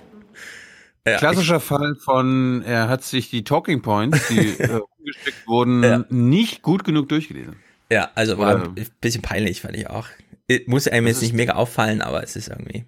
Also das gibt's immer wieder, das erleben wir auch immer, wenn wir gerade im Bundestag oder so äh, Interviews führen, da kommen dann öfter mal, also jetzt nicht wegen ja. unseren Interviews, aber äh, die Mitarbeiter rein und dann gehen sie die Talking Points durch, die man sie untereinander verschickt, falls es Fragen von der Presse zu dem Thema gibt und dann wird auch nochmal, also wenn Herr Jung dazu fragt, äh, sag ihm mal ja. das oder so. Ja, also ich bin dafür einfach gerade raus, ja. Ich meine, wurde abgelehnt, noch vor der Anhörung die Sache ist klar, man muss im Grunde nur Ungarn, Orban und so weiter im Satz unterbringen und dann verstehen die Leute schon, um was es geht. Ja? Und die, die es nicht verstehen, sind eh nicht interessiert. Denn äh, die Auflistung, die hier gemacht wird hinsichtlich der Kandidatenqualität, ist schon beeindruckend, muss man echt sagen. Viktor Orban hat schon reagiert und seinen Brüsseler EU-Botschafter Vaheli als Ersatzmann ins Spiel gebracht. Auch Rumäniens Kandidatin ist vorzeitig vom Rechtsausschuss des Europaparlaments gestoppt worden. Bei der Sozialdemokratin Rovana Plump, die Verkehrskommissarin werden sollte, gab es Unklarheiten bei Krediten von fast einer Million Euro. Mhm. Auch hier äh, wurde unsauber gearbeitet und der Eindruck entstand, dass sie abhängig ist von einer Privatperson im ähm, äh, Tourismussektor auch noch ne, als Transport, äh, designierte Transportkommissarin. Ähm, also auch hier zu viele undurchsichtige, intransparente äh, ähm, Interessenkonflikte. Morgen stellt sich Polens Kandidat für den Job des Agrarkommissars der Anhörung. Auch gegen ihn lief eine Untersuchung der Betrugsbehörde. Spaniens Kommissarskandidat und Außenminister Borrell musste eine Geldstrafe wegen Insiderdelikten zahlen. Und auch gegen Macrons Hoffnungsträgerin Sylvie Goulart liefen Ermittlungen der EU-Betrugsbehörde wegen Scheinbeschäftigung eines Assistenten auf Kosten des Europaparlaments. Ja. Aber können die nicht alle mal lernen, wie man wirklich, also anständig korrupt ist? wie man das in Deutschland ja. macht? Da, ja. da, machen wir das mit nachgelagerter Korruption. Ja, da machst du erst, machst du erst den Job für die Konzerne und wirst danach bezahlt. Also äh, belohnt. Ja, du gehst Aufsichtsratsposten über die Altersgrenze so für den öffentlichen Dienst, wechselst danach nochmal in die private Wirtschaft, wie Herr Oettinger das ja auch vorhat, machst nochmal drei Jahre Halligalli yep. und dann bist du aus, yep. bist du raus. Ja, das ist äh, nicht ohne so insgesamt, aber das Verfahren war halt auch, das kriegt man in Deutschland gar nicht so mit, ne? Wir sind immer ganz fasziniert, wenn in Amerika diese Hearings stattfinden und der Kongress und so weiter. Und jetzt waren hier 27 Kommissare, die jeweils zwei bis drei Stunden vom Europaparlament saßen oder gar nicht erst zugelassen worden, weshalb dann andere plötzlich da saßen. Also sehr viel Dramatik eigentlich so insgesamt. Vor allem, wenn man sich beispielsweise das bei den Polen mal genauer anschaut, wie das so war, ja. Also da kommt jetzt ein Pole und macht irgendwie Agrarpolitik und ist gar nicht bereit, auf irgendwelche Fragen zu reagieren, sondern ist sozusagen schon mal so eine Oppositionshaltung. Das ist alles nicht uninteressant, aber fand gar nicht statt irgendwie. Also ich null davon gesehen und gelesen. Bei dem Esten werden wir nochmal nachschauen. Ich hoffe, dass die Sprachbarrieren uns da nicht bremsen. Also, dass wir nicht nur so ein Gestammel simultan übersetztes, sondern so ein schön nachträglich übersetztes Dokument in englisch verständlicher Sprache irgendwie bekommen. Mal gucken.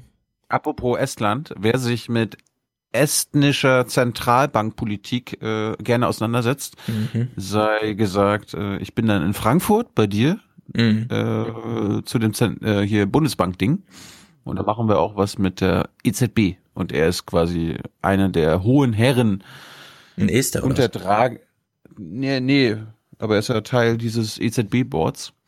Der Wer? estnische Zentralbankchef. Ach so, Ja, okay. ich komme jetzt auf seinen Namen nicht. Ja, die sind ja alle da drin. Also jede nationale Notenbank sitzt ja da mit im Rat. Ja, aber, aber nicht jeder ist Vizepräsident, glaube ich. Also ja. Egal. Ja. Ja, ne, das ist ja eh da gerade in Auflösung auch so ein bisschen, ne? Die bereiten sich ja alle schon vor auf Lagarde. Ja. Und Also ihre, wenn, du, wenn du aus Berlin wiederkommst und mit Rezo auf der BBK-Bühne gesessen hast, Hm. kannst du gerne den estnischen Zentralbank-Präsidenten treffen. Mhm. Du triffst ihn doch immer für uns und machst dann schöne Dokumente. Ja, aber ihr könnt, ihr könnt das, wenn wir auch nochmal verlinken, ihr könnt Ach so, euch man kann hingehen. Also, Ja. die, die letztes Mal das verpasst haben oder sagen, oh, scheiße, ich wäre gar nicht dabei gewesen.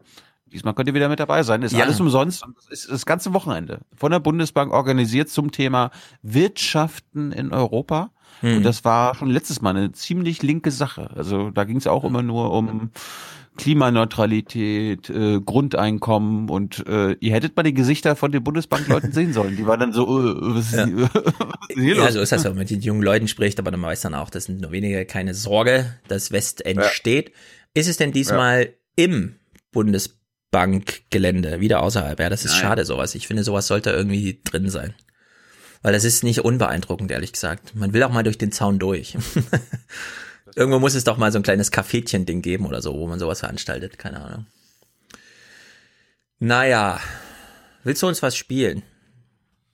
Ach, bist schon durch? Ja, nicht ganz. Ich über äh, Bauern und so, weißt du? Die Sorgen der Bauern natürlich. Da hätte ich auch was, aber ja, äh, fang, fang mal an mit den Bauern, dann Mhm. Okay. sortiere ich mich. Also wir haben gelernt, dass in Baden-Württemberg nach Bayern jetzt Bienen geschützt werden, was unter anderem bedeutet, ausführlich Gesetz, ausführliche Ordnungspolitik, hier muss ein Grünstreifen hin oder so. Äh, Der, das ist heute mal Rasen für dieses Jahr. Da bauen wir mal keinen Weizen an und solche Sachen. Und die Bauern reagieren und die haben sich ein ganz interessantes Zeichen ausgedacht. Sie stellen grüne Kreuze vor ihren Hof, aber nicht im Sinne von äh, Bewahrung der Schöpfung, wir folgen hier einem christlichen und so weiter, sondern dieses Kreuz symbolisiert schon mal den Tod, ja. Also das ist schon mal ein Grabstein, sozusagen ein Grabszeichen. Hier, dieser Bauernhof ist schon tot oder er wird gerade von der Umweltschützern beseitigt. Und das ist natürlich ein bisschen albern so insgesamt, denn ich meine 50 Milliarden für die Agrarbranche, ähm, ja, also man, ich weiß, uns hören wieder auch ein paar Landwirte zu und so weiter. Wie die Landwirte selbst darüber sprechen, was ihnen da gerade äh, geschieht, ist allerdings nicht ganz uninteressant. Deswegen gucken wir hier mal rein in den Agrarpakt. Ich bin ja immer, äh, ganz kurz, Mhm. ich bin immer noch dafür, dass wir mal äh, eine Live-Folge machen auf dem Bauernhof mit Bauer Gul. Ja, ich bin äh, zu Ostern nächstes Jahr auf dem, auf dem Bauernhof. Da soll es viele Tiere bis hin zu Lamas geben. Ich bin schon ganz gespannt. Ja, also der Agrarpakt. Ein grünes Kreuz gegen das Höfesterben. Als Milchbauer Helge Tienken von der Aktion unabhängiger Agrarblogger erfuhr, zögerte er nicht, sich zu beteiligen. Denn er fürchtet sich vor zu hohen Kosten und zu viel Bürokratie. Das soll darauf aufmerksam machen, auf äh, den Agrarpakt, dass wir Landwirte da nicht mit einverstanden sind, dass äh, das Höfesterben jetzt massiv äh, vorangetrieben wird. Der Protest bezieht sich auf das von der Bundesregierung beschlossene Agrarpaket. Es hat drei Säulen. Mehr Insektenschutz, bessere Haltungsbedingungen der Tiere und mehr Umweltschutz. Ja, die drei Säulen, Insektenschutz, Umweltschutz, Tierschutz, ist natürlich ein Grabsteingrund für die Bauernhöfe. Mhm. Das ist jetzt also nicht mehr nur Gewalt aus Brüssel. An Wenn diese Betriebe ja. jetzt mit Gewalt aus Brüssel oder Berlin kaputt gemacht werden, Ah, da gibt es hier richtig Widerstand. Gewalt aus Berlin auch. Ja, also äh, genau an den Clip habe ich auch gedacht. Genau. Backhaus mit seinem, ja, die bekommen zwar 50 Milliarden von uns, allerdings, also das kann nicht sein. Das ist mit so Gewalt, dass es so gewaltsam dieses Geld reingedrückt wird und jetzt gehen die auch noch pleite. Jedenfalls, der BUND stellt hier eine berechtigte Forderung. Die Böden sind verseucht. Wir wissen noch nach dem Krieg, als damals so ein paar Konzerne auf die Idee kamen, wir können ja mal Dünger industriell herstellen. Und es hat sich bis heute nicht geändert in diesen ganzen Bauerngeboten, ja, so wie das Braugebot ja immer noch äh, und so seit Jahrhunderten irgendwie Hinweise gibt darauf, dass das Bier in Deutschland natürlich das Beste ist, steht drin, ähm, für den Fall, dass man es braucht, kann man auch ein bisschen düngen und so, ne? Aber es ist jetzt eigentlich nicht vorgesehen, dass man automatisch schon mal, weil die Sonne im Frühling rauskommt, erstmal einen Boden da aufpowert und so. Und da gab es ja auch in den Niederlanden jetzt das einige oder andere Durcheinander. Wir hören uns das mal für Deutschland an. Naturschützer können die Landwirte und ihren Protest zwar verstehen, aber sie sagen auch, beim Kampf gegen den Klimawandel müssen alle mit anpacken, zum Beispiel beim Gülleproblem. Die zentralen Aufgaben sind in der Landwirtschaft im Moment äh, die Nährstoffüberschüsse, speziell ja auch in Niedersachsen herunterzufahren. Äh, die machen äh, erhebliche Probleme nicht nur im Grundwasser, sondern auch im Klimabereich. Wir haben Emissionen aus Massentierhaltungsstellen, die das Klima stark belasten. Hier muss äh, eine Agrarwende stattfinden. Ja.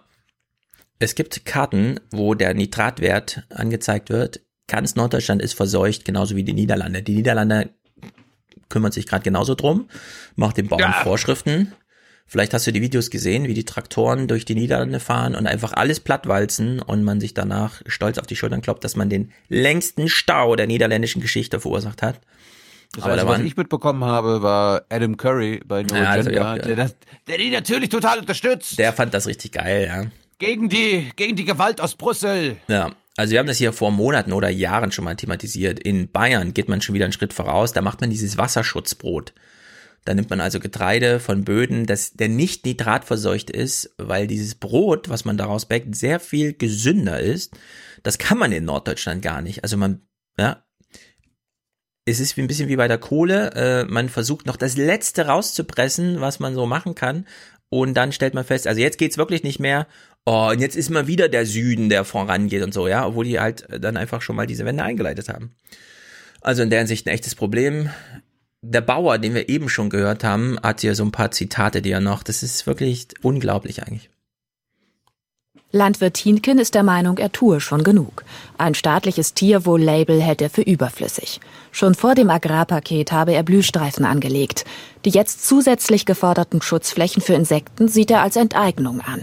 Geht es nach Politik und also Umweltschützern, sind brachliegende Flächen aber unumgänglich. Dass wir das brauchen, wissen wir seit Jahrzehnten. Und dass äh, hier der Bauernverband äh, angeblich für seine Landwirte immer Maßnahmen verhindert hat, kriegen die Landwirte jetzt zu spüren.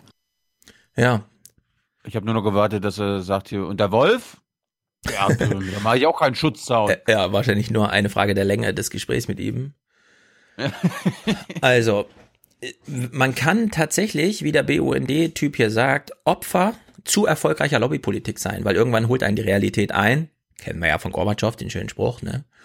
Und wenn man 2019 sagt, und wir haben ja alle Thematisierung hier schon gemacht, ne? Also die Kühe kriegen nicht genug Sonnenlicht und haben nicht genug Bewegung, den Schwein schneidet man den Schniedel ab und so weiter. Also alles, was wir bisher thematisiert haben. Dann sagt der Bauer, also Tierwohl-Label finde ich überflüssig.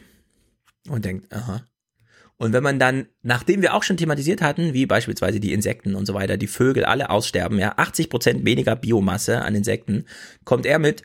Also ein Insektengrünstreifen, das ist für mich Enteignung. Da fragt man sich so ein bisschen, klar kann man das jetzt bedauern, dass es wirtschaftlich für ihn nicht so gut aussieht in dieser Lage. Allerdings, hier ist jetzt wirklich mal ein Systemwechsel vonnöten und den kann man, den sollte man jetzt ja, da müssen die Bauern jetzt auch mal ein bisschen mitmachen beim Gestalten. Das einfach nur weiter sich auf den Bauernverband verlassen, dass die Lobbyerfolge da schon eingefahren werden. Weiß auch nicht. Tierwohl-Label, also brauche ich nicht. Ich, mhm. ich streiche jedes bei der Schweine, bevor ich schlachte. Ich kenne die alle beim Namen. Ja, bevor ich sie schlachte. Ja, und ehrlich gesagt, genauso redet er auch. Wir hören mal hier mal in dieses, wenn, das kennen wir so ein bisschen aus Kameradschaften, ne? Du hast letztens die Feuerwehr-Sportlerin ähm, gezeigt, die weinen musste, weil sie ihre Kameradschaften im Stich lassen musste, weil sie die Pumpe nicht richtig bedienen konnte. Diese Art von Korpsgeist gibt's hier auch unter Bauern. Heißt das ein Korpsgeist? Nee. Chorgeist, aber man kann auch vom Korps sprechen, wenn schon grüne Kreuze aufgestellt werden. Laut Tienken treffen die Auflagen aus dem Agrarpaket gerade die kleineren und mittelgroßen Familienbetriebe. Dass viele von ihnen es finanziell nicht stemmen können und dann aufgeben müssen, findet er frustrierend. So, wir hören jetzt das Zitat und wir denken vielleicht mal, kommt, kommt mir gerade in den Sinn, an diesen Kohletypen, ja, der damals meinte, danke, dass auch zu Weihnachten Strom da ist und so. Ja, genauso Ja, reden die Bauern wir- mittlerweile auch. Und ich hatte doch mal vor ein paar Monaten so einen Clip mitgebracht von jungen Bauern, die gesagt haben, ey, wir wollen hier Bauern sein, aber Hm. Unabhängig von Subventionen. Weil dann, dann können wir machen, was wir wollen und müssen nicht genau den Scheiß hier alles verteidigen, Genau. wo wir selber eigentlich insgeheim wissen, was das für ein Blödsinn Ja, ist. den Bogenschlag machen wir gleich mal. Es gibt welche, die blenden die Realität immer noch so aus, ja. Und die kommen in, also sitzen ganz tief im Loch, sage ich mal so. Unser Betrieb hier im Ort existiert seit über 300 Jahren. Äh, und man hat auch irgendwie ein bisschen mehr Herzblut und äh, steckt da auch ganz anders drin. Man guckt nicht auf die Uhr, ob äh, jetzt Feierabend ist oder nicht. Äh, man macht einfach weiter. Ja, man macht einfach weiter. Also wer seinen Feierabend opfert, äh, da sehe ich ehrlich gesagt Probleme. Ja, auf der anderen Seite ist es halt bei jedem Selbstständigen so. ne? Das kommt noch dazu. Ja, und wenn du, wenn du Bauer bist oder ein Bauernhof hast, dann ist das auch dein Leben. Also Mhm. ist halt kein 9-to-5-Job. Ja, also Bauernhöfe sind, wenn sie modern sind, wie- was sie ja alle sind, im Grunde so weit automatisiert, dass man sich da auch durch mal einen Tag frei nehmen kann, weil die Biogasanlage läuft, die Tiere werden versorgt, der Stall wird geputzt, alles automatisch. Ich bin, Ja, aber ähm, Im Zeitalter des Wolfes musst du jeden Tag da sein. Das stimmt, das stimmt.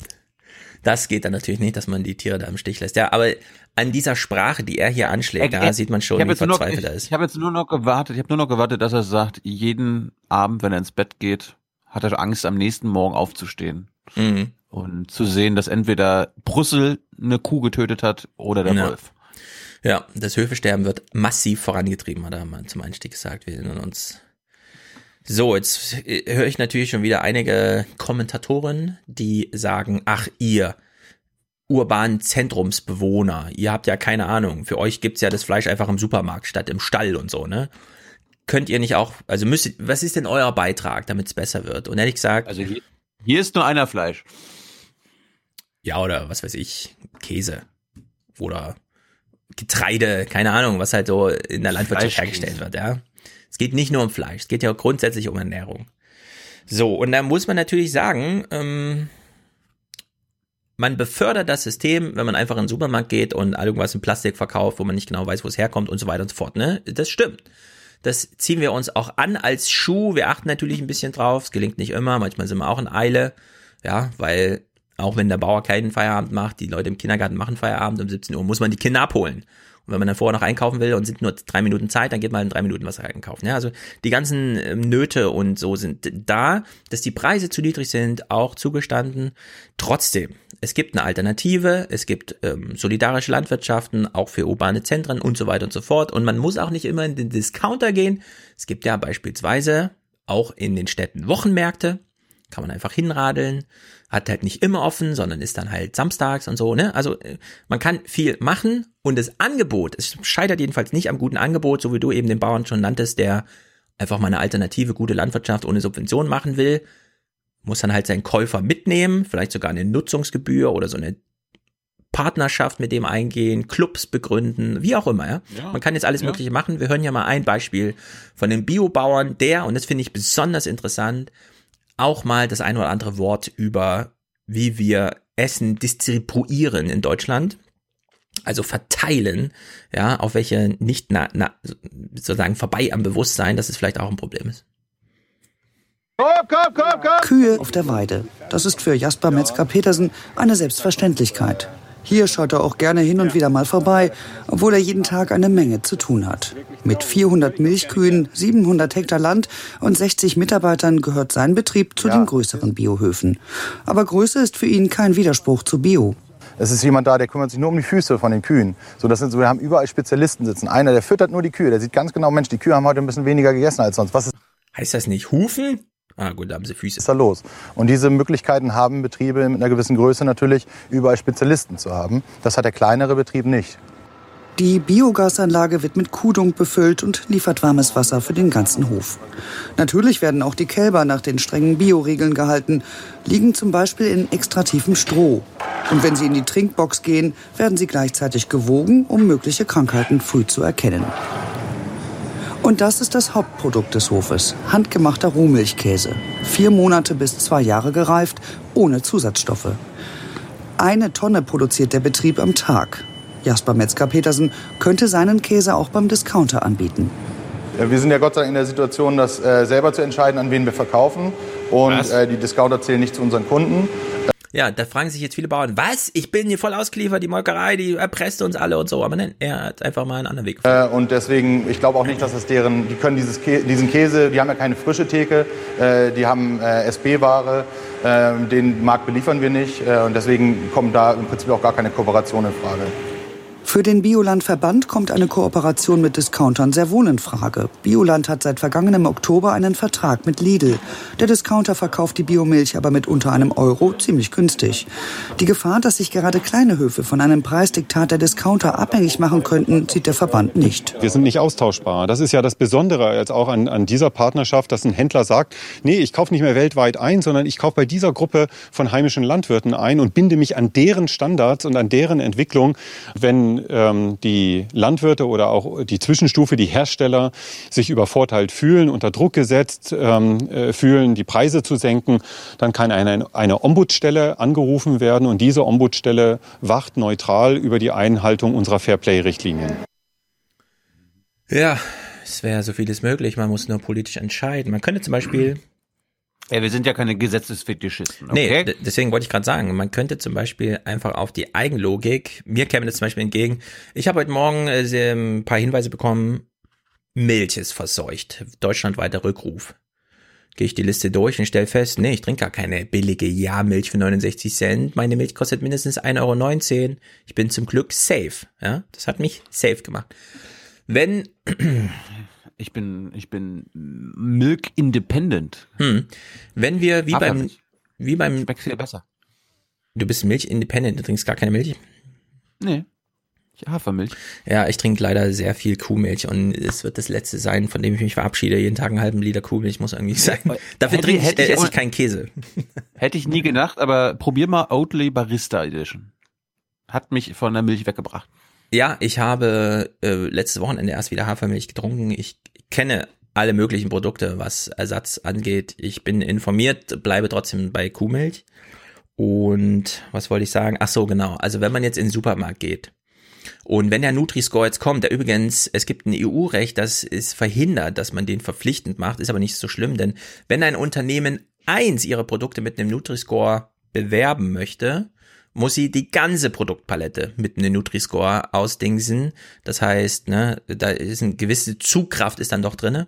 Wenn man jetzt sowas ähnliches, Sichtbares wie den Nutri-Score einfach auch zum Thema macht, hier ist das Regal mit den äh, Produkten aus der Region. Und es ist verpflichtend, drei Regalmeter äh, Produkte aus der Region anzubieten.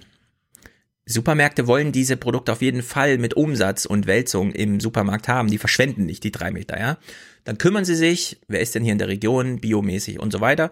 Und wenn es da zu Erpressungen kommt, wie bislang, wenn vier große Händler, Einzelhändler eben ihre Zulieferer und so weiter auspressen und die sagen, "Ja, aber dann liefern wir nicht an euch, dann sind eure drei Regalmeter leer, dann haben die lokalen Supermärkte tatsächlich keine Alternative, weil das, die Beschränkung ist eben lokal. Da kann dann vielleicht noch ein anderer Biobauer in Frage kommen, dann können die beiden sich um den Preis da gegenseitig und so, aber du hast jedenfalls nicht mehr dieses, der globale Milchmarkt und so, ja. Also man könnte da ganz schön viel machen.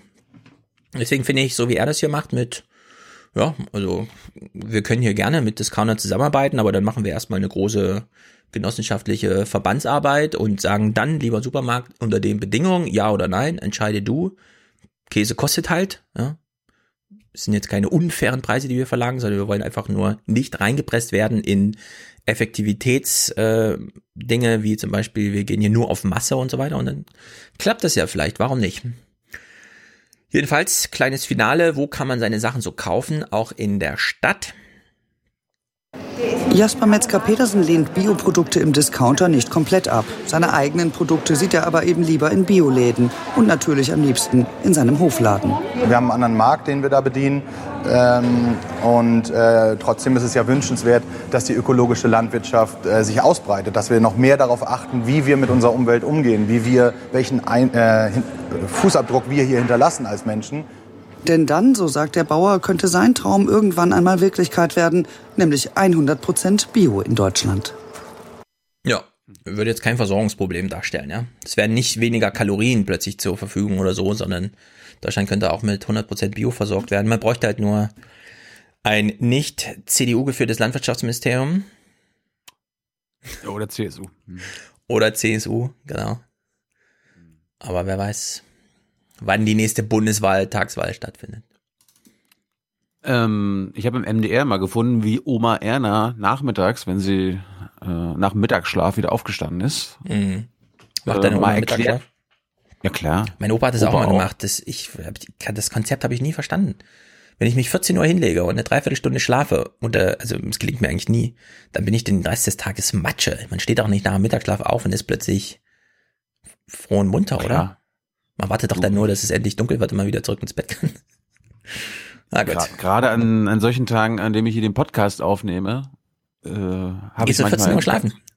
Nee, aber habe ich ganz wenig geschlafen und dann lege ich mich manchmal, Ach manchmal nachmittags eine Stunde hin, wenn ich Zeit habe. Ja. Krass. Hm.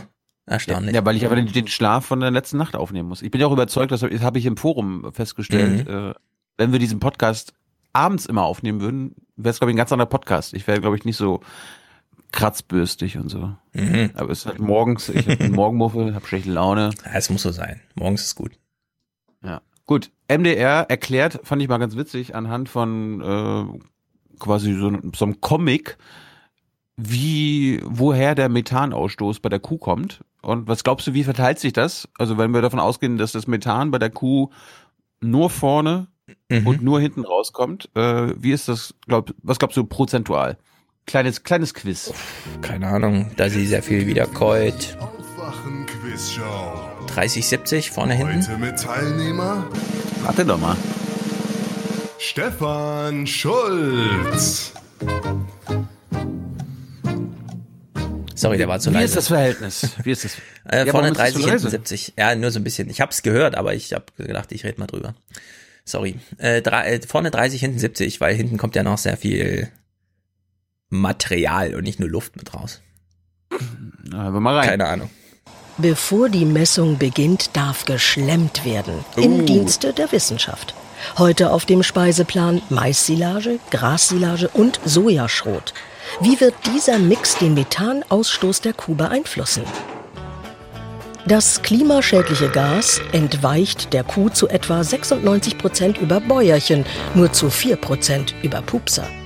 Methan entsteht, wenn das Rind Futter im Vormagen, dem Pansen, verdaut und Wasserstoff und Kohlendioxid miteinander reagieren. Wie viel Methan eine Kuh freisetzt, hängt davon ab, was und wie viel sie frisst. Ganz unterdrücken wird man den Ausstoß nicht. Ja, aber fast. Ich war auch ganz überrascht. Ich bin gespannt auf die Zahlen, die jetzt kommen. Kuhpupse. Ja, die haben sich Ja. lange gefragt, wie nennen wir das? Ja, komm, sag Bäuerchen und Pupse. Kindersprache versteht jeder.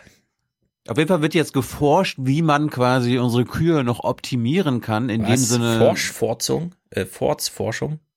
Pupsforschung. Pupsforschung, ja. Also Furzforschung. Furz Wird jedenfalls kein Folgentitel. Schreib's Mhm. dir nicht erst auf. Mhm, mhm. Das Ding ist, wie kann man oder was kann man unseren Kühen verfüttern, damit sie weniger Methan ausstoßen? Das ist jetzt so ein bisschen die Mhm. Optimierungsstrategie der Bauern. Und äh, wir erfahren jetzt anhand der Wissenschaft, dass das im Großen und Ganzen seine Grenzen hat.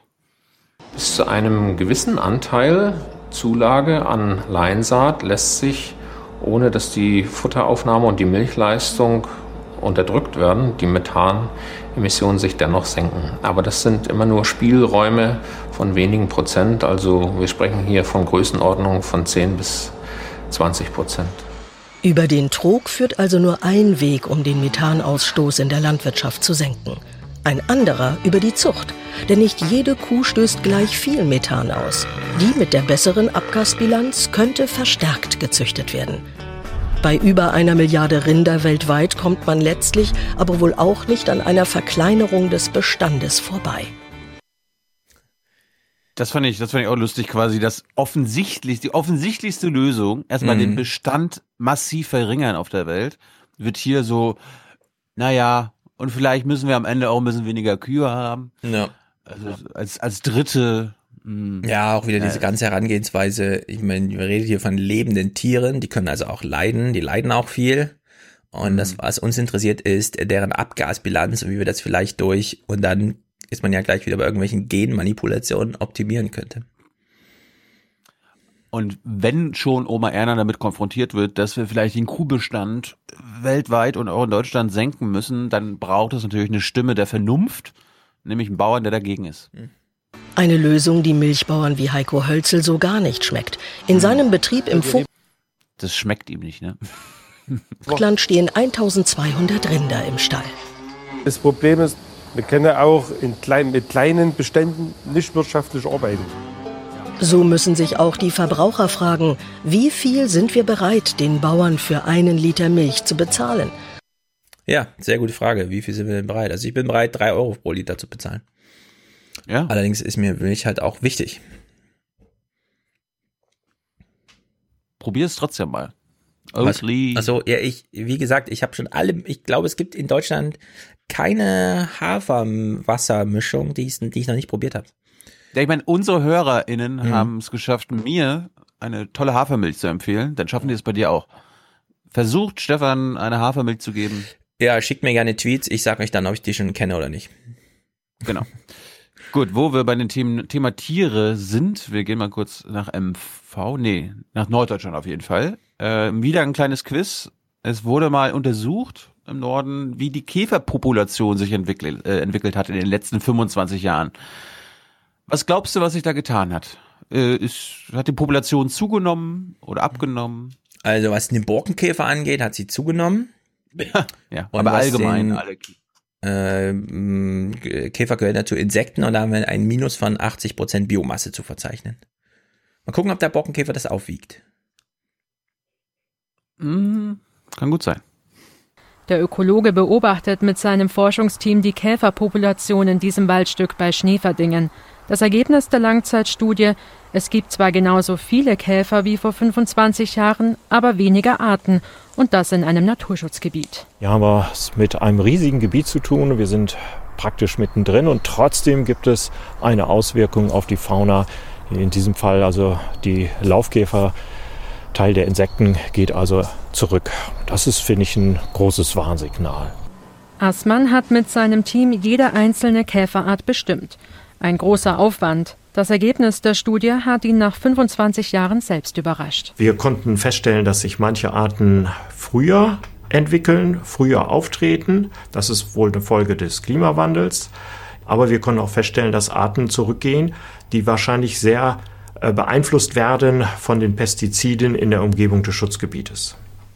Der Professor fordert deshalb, weniger Pflanzenschutzmittel einzusetzen. Im Kampf gegen den Klimawandel hat er auch kein Rezept. Ein nachhaltiger Umgang mit der Natur ist für ihn aber wichtiger denn je, denn Assmann ist überzeugt, wenn es Insekten nicht gut geht, hat das Auswirkungen auf das gesamte Ökosystem. Die kleinen Tiere sind nicht nur ein wichtiger Bestandteil der Nahrungskette, ohne sie können auch viele Pflanzen nicht überleben. Oder wir Menschen, ja. Käferkrise. Aber Hm. den, den Spruch, aber Ja, den, den, den. Spruch, den, Spruch, den Spruch fand ich gut. Ein nachhaltiger Umgang mit der Natur ist für ihn aber wichtiger. Ja, wir brauchen ja mal einen nachhaltigen Umgang. Ja. Ach so. Hm, Ja. ja, auch kein Rezept. Käferkrise. Käferkrise, wir haben eine Käferkrise.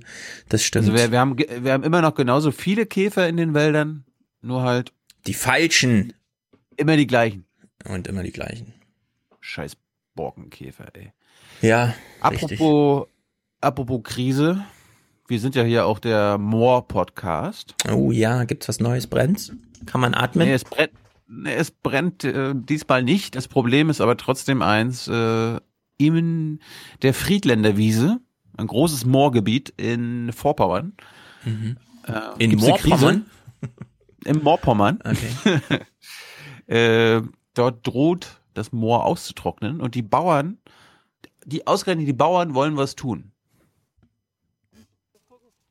Die große Friedländer Wiese ist Niedermoor trockengefallenes Niedermoor. Im bröseligen Moorboden haben einzig die Wühlmäuse ihren Spaß. Den Landwirten ist der schon längst vergangen. Ein Grasschnitt in diesem Jahr und ob es im nächsten einen gibt, ist ungewiss.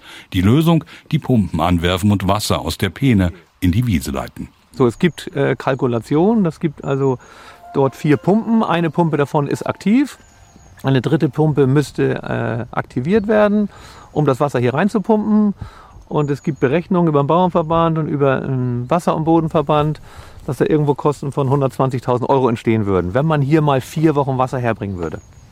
Moore sind CO2-Speicher allerdings nur so lange, wie sie feucht sind. Und das ist die große Friedländer Wiese momentan in keinster Weise. Wir fragen uns als Landwirte natürlich auch, wo sind eigentlich da die Naturschützer?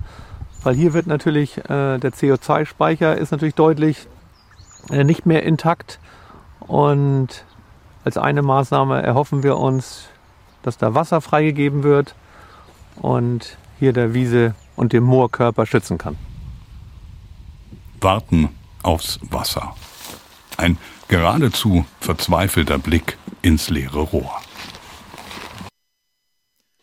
Ja. hm. Also Bauern wollen jetzt den Schlauch nehmen und aus der Peene, die jetzt auch keinen großen, keinen hohen Stand hat, das Wasser entnehmen und auf der Wiese verteilen.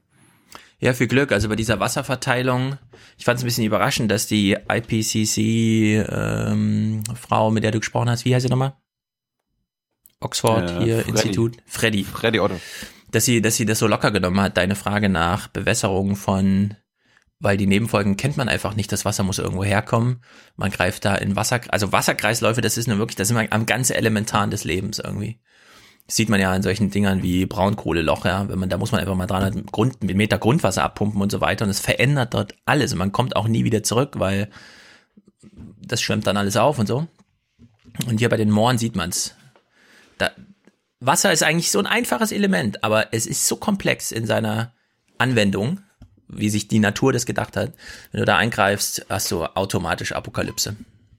Also die Bauern wollen, dass einmalig ein paar Wochen lang Wasser aus der Peene über das Moor gestreut wird, damit es ein bisschen feucht wird. Jetzt haben sie sich ja beschwert, dass die Naturschützer nichts machen. Aber Mhm. der BUND sagt, ey, ja, wir wollen auch Wasser fürs Moor, aber nicht so. Die Naturschützer wollen auch Wasser für die Wiese, allerdings nicht einmalig für vier Wochen, sondern dauerhaft. Stichwort Wiedervernässung. In unserem Sinne wäre natürlich, es natürlich viel sinnvoller, hier eine Beweidung, also mit Mutterkühen, also Rindern, oder auch wie es früher war mit Milchkühen. Dann kann man diese äh, Wiesen und Weiden eben extensiv nutzen. Man erhält die Moore, weil der Moorkörper äh, bleibt feucht bzw. nass und man hat eine Nutzung durch Rinder oder Kühe. Also einmalige Flutung ist nicht sinnvoll, ist auch nicht nachhaltig. Richtig. Stimmt. Und Beweidung, das haben wir schon ein paar Mal thematisiert, äh, wie der Wolf im Wald, ja. Das ist einfach eine natürliche, eine Beweidung heißt, da laufen die Typen rüber, also die schweren Kühe, bewegen so ein bisschen den Boden, fressen das alles ab, scheißen es wieder drauf, dann kommt Regen dazu, das sickert schön ein. Äh, das, also Beweidung ist äh, genau das Richtige. Ganz genau. Ich hoffe, dass wir dort eine Lösung finden. Und liebe HörerInnen, die sich dort in Vorpommern aufhalten, helft aus. Ja. Fragt die, fragt die Bauern und Naturschützer, was ihr machen könnt, um dieses Moor zu retten. Eine kleine Sache jetzt zum. Schluss. Ähm, das ist ja, das ist ja so ein Ort, wo ich früher auch mal war. Mhm. Und ähm, die Bilder, die ich jetzt, die du gleich siehst, dort habe ich mal damals meiner Meinung nach auch mal gebadet. Mhm. Weil neben der Friedländer Wiese gibt's den Gallenbecker See. Mhm. Und das, was du jetzt nur zehn Sekunden lang siehst, hat mir so ein bisschen, also wirklich, als ich das zum ersten Mal gesehen habe äh, vor ein paar Tagen, äh, die Tränen in die Augen getrieben. Weil ich habe dort mal gebadet. Und das, was du jetzt siehst, ist davon übrig geblieben. Beschreib Wie groß die Wassernot in der Friedländer Wiese ist, zeigt ein Blick zum benachbarten Galenbecker See. Mühsam saniert und wieder vernässt. In diesem Jahr allerdings nur noch ein Schatten seiner selbst. Ja, also neben Interstellar gibt's ja die unendliche Geschichte. Greta, die kindliche Kaiserin. Das Moor der Traurigkeit, hat vielleicht jemand vor Augen. Das sieht aus wie das Moor der Traurigkeit. Lauter äh, Birken, die abgebrochen sind. Das ist, nee, das ist ein Strand. Früher bist du da ins Wasser gegangen. Das war, das war früher ein Strand. Ja, das sieht man da leider nicht mehr. Hm, Das ist alles weg. Alles weg. Also guckt euch das mal im Ja, Video so an, Leute. Das tut mir im Herzen weh. Hm. So, 10 Uhr, die Zeit hat gerade Rezos äh, 8 Stunden 40 Podcast bei Alles Gesagt veröffentlicht. Ich trage kurz Kapitelmarken vor, okay? Fünf Stunden, sechs Minuten. Manchmal geht er tagelang nicht raus. Fünf Stunden 21. Ich kann nicht ohne duschen. Das ist ziemlich gut. Fünf Stunden 39. Sein Leben nach der Zerstörung der CDU. Das sollte mal eine richtige, also, ne? mein Leben nach der Zerstörung der CDU. Sechs Stunden und zwei. Gibt es Hoffnung für die Menschheit? Das ist das richtige Thema für Podcast in der Stunde sechs. Sechs Stunden, 19 Minuten, einmal im Leben im Stripclub. Oder Stripclub. Ja, sehr gut, werde ich äh, hören. Muss hier, muss, ich muss mich ja vorbereiten auf Rezo. Ja, also ein 8 Stunden 40 äh, Podcast ist nicht ohne, würde ich sagen. Ich habe nur nicht einmal reingehört. Ich glaube, da hatten alle, also ja, doch so ein bisschen hast du schon mal hier Bale und so, wir haben es ja hier gehört. Ach so, ja, weil du es mitgebracht hast, weil Ja. ich mir nicht wehren konnte. Ja. Genau. Ja, ich bin gespannt. Acht Also ich bin ja froh. Ja, macht auch auf Honig gar nicht. Könnten wir ja gar nicht so einfach. Musste man dann zusammenschnibbeln. Naja, gut, wir sind gespannt.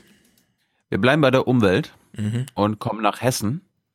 Kenn ich. hab mir so gedacht, Wahlheimat. du hast ja Kinder. Du schickst sie auf die Schule. Richtig. Und irgendwann wird deine ja Tochter Zwang. und dein Sohn, deine Töchter und dein Sohn Abi machen, hoffentlich. Mhm. Und dann werden sie eine Abi-Abschlussfahrt machen. Oh ja, ich weiß, worum es geht. Sehr gut. Und dann hoffe ich, dass du sie auch darin unterstützt, wenn sie eine Kreuzfahrt machen wollen. Es gibt sie noch, die letzten Aufrechten. Statt freitags auf die Straße gehen sie bald auf große Fahrt. Aber nicht mit dem hier. Stattdessen angemessen.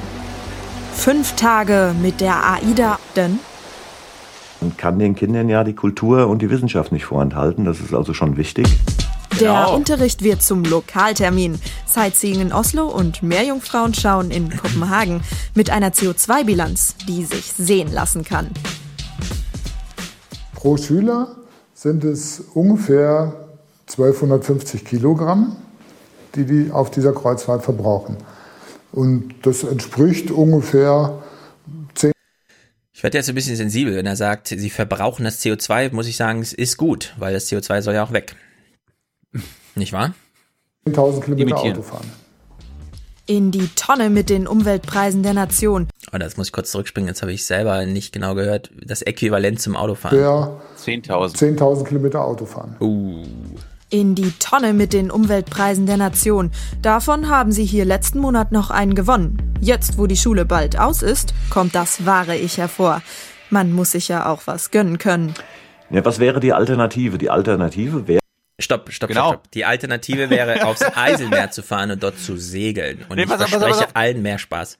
Moment, Moment. Mhm. Also, liebe Hörende die, äh, vom Aufwärm-Podcast, die mit Nikolas und Stefan letztens auf der Radtour waren, haltet euch fest. Was wäre die Alternative? Okay, ich bin gespannt. wäre die Kreuzfahrt nicht zu machen. Natürlich können wir über äh, fünf Tage in Würzburg sprechen, wenn wir mit dem Bus hinfahren. Dann mussten wir ungefähr in einer Woche halt entscheiden und dann hieß es, ja, Alternative ist eine Radtour nach Würzburg oder so und das wollte dann keiner.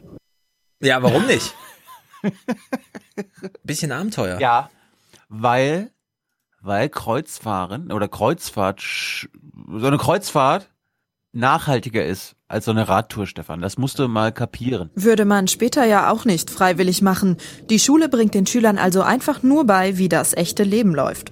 Fridays for Future behauptet natürlich wieder das Gegenteil. die Schule zeigt damit, dass sie es nicht ähm, oder dass sie letztendlich nicht in die Zukunft denken kann. Also das kann man der Klasse nun wirklich nicht vorwerfen. Die Fahrt ist ja wohl mehr als nachhaltig. weil es halt ähm, wirklich eine Reise ist, die man, an die man sich auch erinnern wird in irgendwie 20 oder 30 Jahren. Kann man auch seinen Kindern wahrscheinlich noch davon erzählen. Ja, das ist natürlich das wichtigste Kriterium. Äh, Bei der Nachhaltigkeit. Warum machst du diese Reise? Na, damit ich meinen Kindern in 30 Jahren davon erzählen kann. ist doch klar. Wäre doch Verschwendung von Erlebnis, wenn ich das nicht weitererzähle, wie es war damals, als es noch ging, ja, als die Städte noch nicht überflutet waren, die man heute noch anfahren kann. Ja. ja, sehr gut. Danke, Hessenschau, für diesen Beitrag. Ja. Ja, der Ton war ganz gut in diesem Beitrag, ne? War gleich angemessen. Sie wusste, sie wusste Bescheid im Grunde. Hm. Ja, aber ich meine, die, die Schüler und Schülerinnen haben natürlich recht. Also das ist ja auch ein bisschen übertrieben alles mit der, also mit diesem Kreuzfahrt mies machen von uns. Wir übertreiben da. Der Nabu wollte jetzt die Kreuzfahrt auch so ein bisschen schlecht machen, hat in Hamburg mal die Ultrafeinstaubbelastung gemessen und da ist jetzt nichts wirklich rausgekommen. Es qualmt gehörig. Zur Stromversorgung lässt das Kreuzfahrtschiff am Cruise Terminal Altona die Dieselmotoren laufen. Malte Siegert vom Naturschutzbund misst die Emission von besonders gesundheitsgefährdendem Ultrafeinstaub. 5000 Partikel pro Kubikzentimeter Luft wären normal in einer Großstadt. Im Wind hinter dem Heck des Schiffes steigt die Zahl auf das mehr als 40-fache. Die Messung sei zwar nicht wissenschaftlich, zeige aber das Problem. Wenn man das eben halt jetzt mal global betrachtet, weil es ist eine globale Branche, dann muss man sagen, 95 Prozent der Schiffe sind einfach ohne irgendetwas unterwegs, was die Menschen vor den Folgen dieser extremen Meerluftbelastung in irgendeiner Weise schützen würde. Seit drei Jahren gibt es hier eine Landstromanlage, die nutzt bislang allerdings nur ein einziges Schiff. Und auch die Versorgung mit weniger umweltschädlichem Flüssiggas scheuen die meisten Reedereien aus Kostengründen. Ah, Kostengründe. Ja. Ja. Äh, die BBC hat ja auch so einen Test gemacht, ne? Wann bekomme ich am meisten Gift irgendwie ab? Wenn ich mit dem Fahrrad durch die Stadt fahre, wenn ich laufe, wenn ich Auto fahre, stellt sich raus und deswegen war der Bericht auch ganz gut. Das Auto wurde dann nur noch als Giftbox, Toxic Box bezeichnet. Sehr gut. Was mir aufgefallen ist, äh, es gibt einen Hamburger Oberbürgermeister, der Nachfolger, Nachfolger von Olaf Schäuble. Ähm, der sieht das alles ein bisschen gelassener. Tschetschner. Tschetschner. Der hat zwei Also, SCH im Namen. Der glaubt, der glaubt an das Gute der Kreuzfahrtindustrie. Nicht mehr lange auf die Stadt. Mein Eindruck aus den Gesprächen mit den Reedereien, Sein Eindruck nach den Gesprächen mit den Reedereien, ist, pass mal auf, äh, besteht eben darin, dass die Reedereien diesen Auftrag ernst nehmen, es auch aus eigenem Interesse heraus äh, voranbringen wollen, Mhm. weil ja die Kreuzfahrttouristen äh, diese Urlaubsart lieben, aber deswegen ja nicht die Umwelt und ähm, das Klima schädigen wollen. Ja, also diese Reedereien, das sind die Villenbesitzer in Hamburg. Fragen wir uns immer, warum ist die SPD in Hamburg eigentlich so anders als die anderen SPDs? Ach so, da gibt es diese Milliardärsreedereien als gute Buddies. Ja, klar, mit denen führt man dann Gespräche. das sehr war gut. nur ein Teil zur Kreuzfahrt. Ich habe in den letzten Wochen ein bisschen gesammelt. Darum bin ich froh, dass das mal alles jetzt Mhm. äh, auf den Tisch kommen kann. Ja, dann, mein Tisch ist Im, groß. Nord Im Nordmagazin.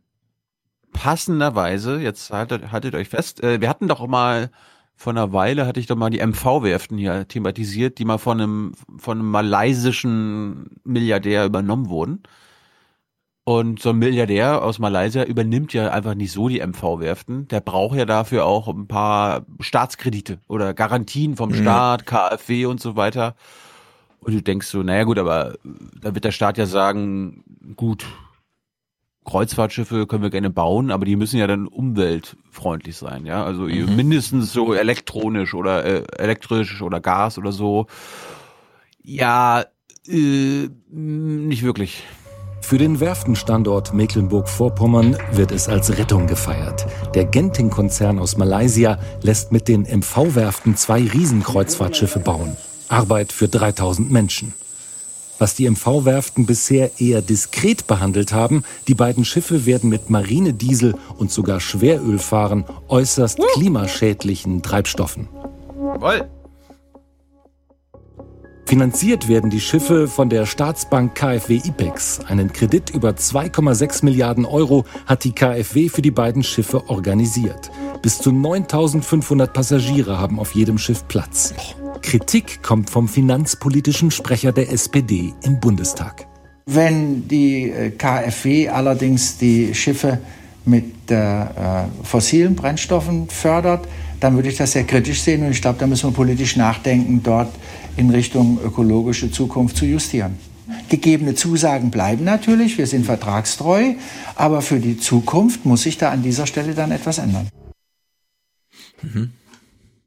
Das waren jetzt quasi Beispiele für zwei Riesenschiffe, die der Staat äh, mitfinanziert. Ja. Was glaubst du denn, wie viele Schiffe, Kreuzfahrtschiffe, unsere KfW, also die Kreditanstalt für Wirtschaftsförderung, Mhm. ich, sorry. Aber wie viele Staatskredite gibt's denn so? Deutsche Staatskredite für Kreuzfahrtschiffe? Was glaubst du? Äh, ja, Kleines also- Quiz.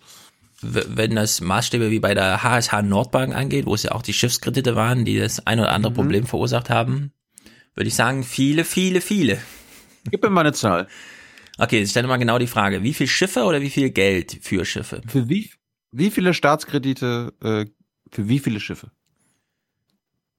30 mm, also Schiffe. Wie, wie, wie viele Kreuzfahrtschiffe weltweit werden durch deutsche Hilfe mitfinanziert? Ja, das ist jetzt, ich weiß nicht genau, viele, 30 vielleicht, 40, keine Ahnung. Gut.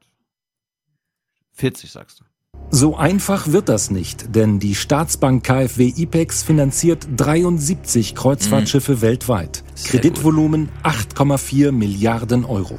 Mit im Service Exportversicherungen, sogenannte Hermesdeckungen. Mhm. Warum nochmal? Ich dachte, diese Branche boomt, die braucht gar keine Kredite Hallo. von staatlich getragener Sicherheit. Arbeitsplätze. Arbeitsplätze, okay, das verstehe Arbeitsplätze, ich. Arbeitsplätze, hier Eckart Rehberg, hier mein, also der Bundestagsabgeordnete meiner Eltern, der erklärt dir das jetzt mal, ja? In Neubrandenburg treffen wir einen, der das gut findet. Eckhard Rehberg, haushaltspolitischer ja, Sprecher der CDU. Ja? Mir sind diese Arbeitsplätze wichtig und äh, mir sind sie wichtiger als Arbeitsplätze in China, Italien oder Frankreich. Richtig ist. Äh, Okay. Ja, merkt ihr das? Mhm. Dass äh, wir in einem strukturschwachen Land die Werftindustrie, die am Boden lag, wieder genau. aufgebaut haben und mit äh, Hilfe von Finanzierung und äh, falls äh, wir diese Finanzierung nicht vornehmen würden über die IPEX mit Hermesdeckung, dann würden diese Schiffe in Frankreich, Italien oder in China gebaut werden. Der CO2-Ausstoß wäre dann der gleiche. Und mir ist es lieber, die Schiffe werden in Deutschland mit deutschen Standards gebaut als woanders auf der Welt. Ich glaube, diese Denkrichtung ist einfach verkehrt, weil die Kreuzfahrtindustrie offensichtlich noch gar nicht gemerkt hat, wie sie die Umwelt belastet und wie sie auch Leute sozusagen gedanklich durch die Lust, mal auf so einem Schiff zu fahren, in eine falsche Kategorie lockt. Nämlich in die Kategorie, mir ist eigentlich egal, ob es fossil betrieben ist, die Hauptsache, ich habe meinen Spaß. Kredite vom Staat für eine klimaschädliche Freizeitindustrie. Fraglich, ob der Hinweis auf Jobs dauerhaft als Begründung ausreichen wird. Ja, ich finde, der Herr Rehberg hätte sagen sollen, dieser Talking Point stand wahrscheinlich auch schon in seinem souveränen Umgangsmaterial mit der Presse. Er hätte sagen sollen, ich war auf der Werft und die Leute, die ich da gesehen habe, die werden zu Gelbwesten, wenn wir denen die Arbeitsplätze wegnehmen. Deswegen geht das nicht. Alter. Ja. Acht so, Milliarden, ne? Das sind diese HSH Nordbank Gräber und so, die da ausgehoben werden mit, mit sowas. Das ist Steu Steuergeld. Ja. So, aber wir haben ja zum Glück staatstragende Medien, einen staatstragenden Sender wie das ZDF, wo bei Hallo Deutschland noch kritischer Journalismus herrscht. Äh, und die waren diese Woche auf einem Kreuzfahrtschiff. Oder haben jetzt diese Woche was gesendet von einem Kreuzfahrtschiff, nämlich von der. Was da besonders ist an der erfährst du am Ende.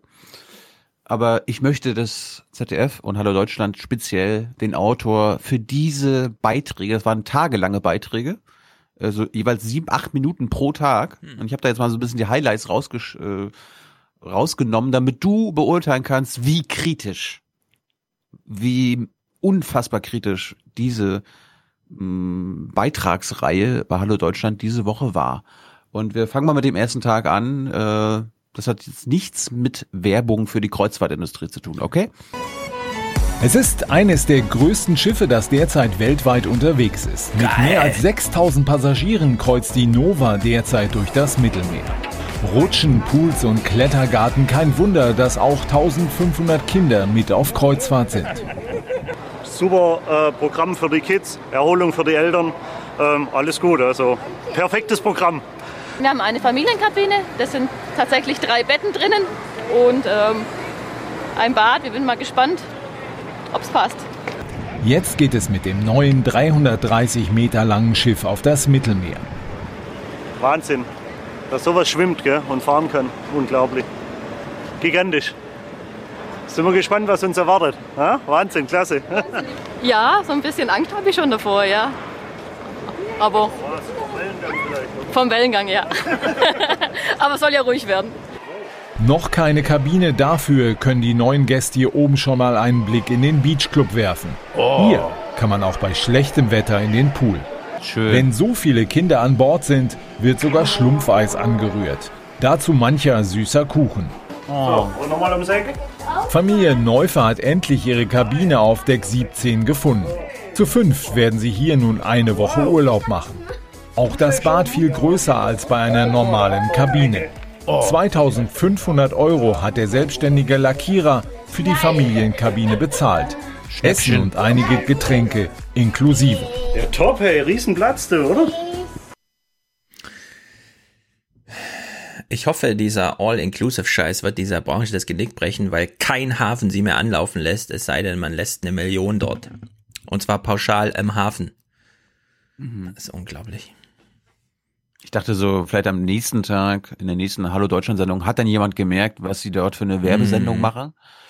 Aber es wurde am nächsten Tag noch schlimmer. Und liebe Zuschauer, könnt ihr das unterscheiden? Ist das jetzt ein Beitrag von der AIDA? Also haben die das selbst produziert? Oder ist das ZDF-Journalismus? Die erste Nacht auf See ist vorbei. Die Familie aus der Nähe von Stuttgart hat gut geschlafen. Schön. Fast wie im Hotel an Land. Oh. Ja, war ruhig, war angenehm. Das Meer war ruhig, man hat gar nichts gemerkt. Hat nicht geschaukelt, war alles angenehm. Wie klappt's in der Kabine mit so fünf Leuten? Kurze Pause. Wieso fährt sie aufs Meer, wenn sie Angst davor hat, dass es eventuell schaukelt? Nimm dir doch ein normales Hotelzimmer. Also, das, das versteht doch niemand. Einen tollen Freizeitpark mit Hotelangliederung gibt's überall. Muss man doch nicht, okay, ich gehe aufs Meer, ich hoffe, es schaukelt nicht. Also, entweder ich will aufs Meer oder nicht. Gut. Haben wir heute Morgen abgewechselt im Bad, hat ganz gut funktioniert. Ja, schön. Nö, also anders ein bisschen, ja. Aber ich habe gedacht, einen Seegang habe ich ein bisschen mehr, aber ist alles gut. Gar nichts. Also von daher stimmt eigentlich genau wie im Hotel. wie im schwimmenden Hotel, ne? Es ist kurz nach acht. Markus und Nina Neufer haben sich und die drei Kinder im Wellnessbereich eingebucht. Schön. Sie haben eine Wohlfühlsuite reserviert. Das hat sich die Familie noch nie gegönnt. So, dann darf ich Sie herzlich in Ihrem neuen Reich für die nächsten vier Stunden begrüßen. Wunderbar, perfekt. Bitte schön. Sehr schön. Dieser Luxus ist im Kabinenpreis noch nicht enthalten. Privater Whirlpool, Entspannungsliegen und eine Sauna. 200 Euro kosten die vier Stunden hier extra. Wir haben hier einmal vorbereitet ein Peeling, was man sich zusammenmischen kann. Wir haben einen Whirlpool, wir haben ein Wasserbett, wir haben vor allem am Morgen ganz, ganz schön Frühstück vorbereitet. Schön. Ja, wir haben das Meer, also die schönste Aussicht, die man sich quasi ähm, ja, erträumen kann. Einfach mal, wie gesagt, Rückzugsort, vier Stunden lang niemand anderes sehen ja? ähm, und einfach hier relaxen. Und ich glaube, es gibt ja wunderbar super viel Auswahl hier, wo wir uns wohlfühlen können. Das war uns ganz wichtig. Der Klettergarten auf Deck 18 ein Highlight des neuen Schiffes. Oh. Mehr als 6000 Gäste an Bord. Markus Neufer hat geahnt, dass es voll werden könnte. Für jeden Abend hat er kostenfrei Plätze in einem Reservierungsrestaurant klargemacht. Heute gibt es Burger. Das Essen ist frei, nur die Getränke gehen hier extra. Also die Betonung Ja. darauf, wie toll es die Protagonisten finden, wie Mhm. die Preise sind, dass das als günstig äh, wahrgenommen wird, dass die Leute sich äh, mit extra Angeboten noch wohler Ja. fühlen. Das ist, das ist Sch Schleichwerbung. Sorry. Ja, also man nennt das Prestitution, das gibt's überall. Das nennt sich, Prostitution? ja, Prestitution ist, ist Reisejournalismus. Es ist nun mal so, dass eine Zeitungsseite beispielsweise 75.000 Euro kostet, wenn man sie bucht für Werbung. Jetzt kann man sich überlegen, 75.000 Euro oder geben wir einfach lieber dem Journalisten eine freie Fahrt Mhm. und vereinbaren mit der Redaktion, dass dann darüber geschrieben wird. Ja, aber, Ja, weil dann- aber Herr Schu Herr Schu da, da müssen wir aber, wir müssen, da müssen, wir müssen kritisch sein. Wir müssen Ja. da sonst, sonst, das kommt jetzt wie Werbung rüber und darum, jetzt kommt mal der kritische Part. Ich habe mal versucht, Okay, okay, in diesen. Beiträgen zu, zu finden, was denn hier so kritisch angesprochen wird. Oder was dann doch noch, auch noch als Werbung verkauft werden kann. Nämlich, wenn der Kapitän, der irgendwie so richtig, also ich weiß nicht, ob der lustlos ist oder ob der schon Mhm. was getrunken hat, Oh, aber der, oh, das wäre also, natürlich. ich finde den irgendwie belustigt er mich. Hier bereitet sich Vincent Zofalka auf das Auslaufen vor. Weil dieses Schiff mit Gas betrieben wird, gilt es als das sauberste Kreuzfahrtschiff der Welt. Uh. Also der flüssige Erdgasantrieb oder das flüssige Erdgaskonzept ist natürlich äh, technisch deutlich komplexer als äh, jeder reguläre oder jedes reguläre Antriebskonzept, aber wir sind äh, mit diesem Aspekt wirklich sehr, sehr zufrieden. Es läuft äh, unglaublich stabil. Äh, besser, als wir, als wir, uns, wir es uns vorgestellt haben. Also man, es gab schon so Spekulationen möglicherweise, dass man im Manöver, weil man da die Maschine ganz anders beansprucht äh, als äh, im regulären Manöver. Seebetrieb, dass man da möglicherweise in Kombination mit Gasöl und ähm, äh, hier eher flüssigem Erdgas fahren muss. Aber man muss hier etwas sanfter fahren, aber ansonsten hier ist der äh, Erdgasbetrieb ausgesprochen zufriedenstellend. Er, erklär das mal, erklär das mal so einen Hörerinnen. Ein bisschen äh, sanfter fahren, sonst tritt er mal durch, wie auf seinem Porsche, mit der er in den Hafen fährt. Aber hier, das geht schon. Kein Was- was- Hindernis, was- was er nicht überwinden kann mit diesem Gasantrieb. Was war das für eine Körpersprache? Ja, vielleicht haben wir ältere Zuhörer. Äh, Sascha irgendwas, Hehn oder so, ist doch mal Traumschiffkapitän geworden und so. Oder äh, vielleicht verwechsel ich auch den Namen, keine Ahnung. Ich glaube, dieser Typ hier hat zu viel Traumschiff geguckt. Und er denkt, das Fernsehen kommt, ich mache euch den Traumschiffkapitän. und dann saß er da und hat die Maschine erklärt. Albtraumschiff. Oh wei, oh wei, oh wei, liebes ZDF. Und äh, ich hab's nicht mehr Jetzt, ganz im Ohr, äh, aber... jetzt, jetzt, es wird kritisch. Jetzt Na, warte. halte dich noch zurück. Elmar Thewesen hat uns doch damals erklärt, dieses Hallo Deutschland Zeug, das fällt mit unter seine heute Fuchtel, ne, mit den, das ist Nachrichten und so. Also ich bin gespannt. Jetzt jetzt zeig uns die Pointe.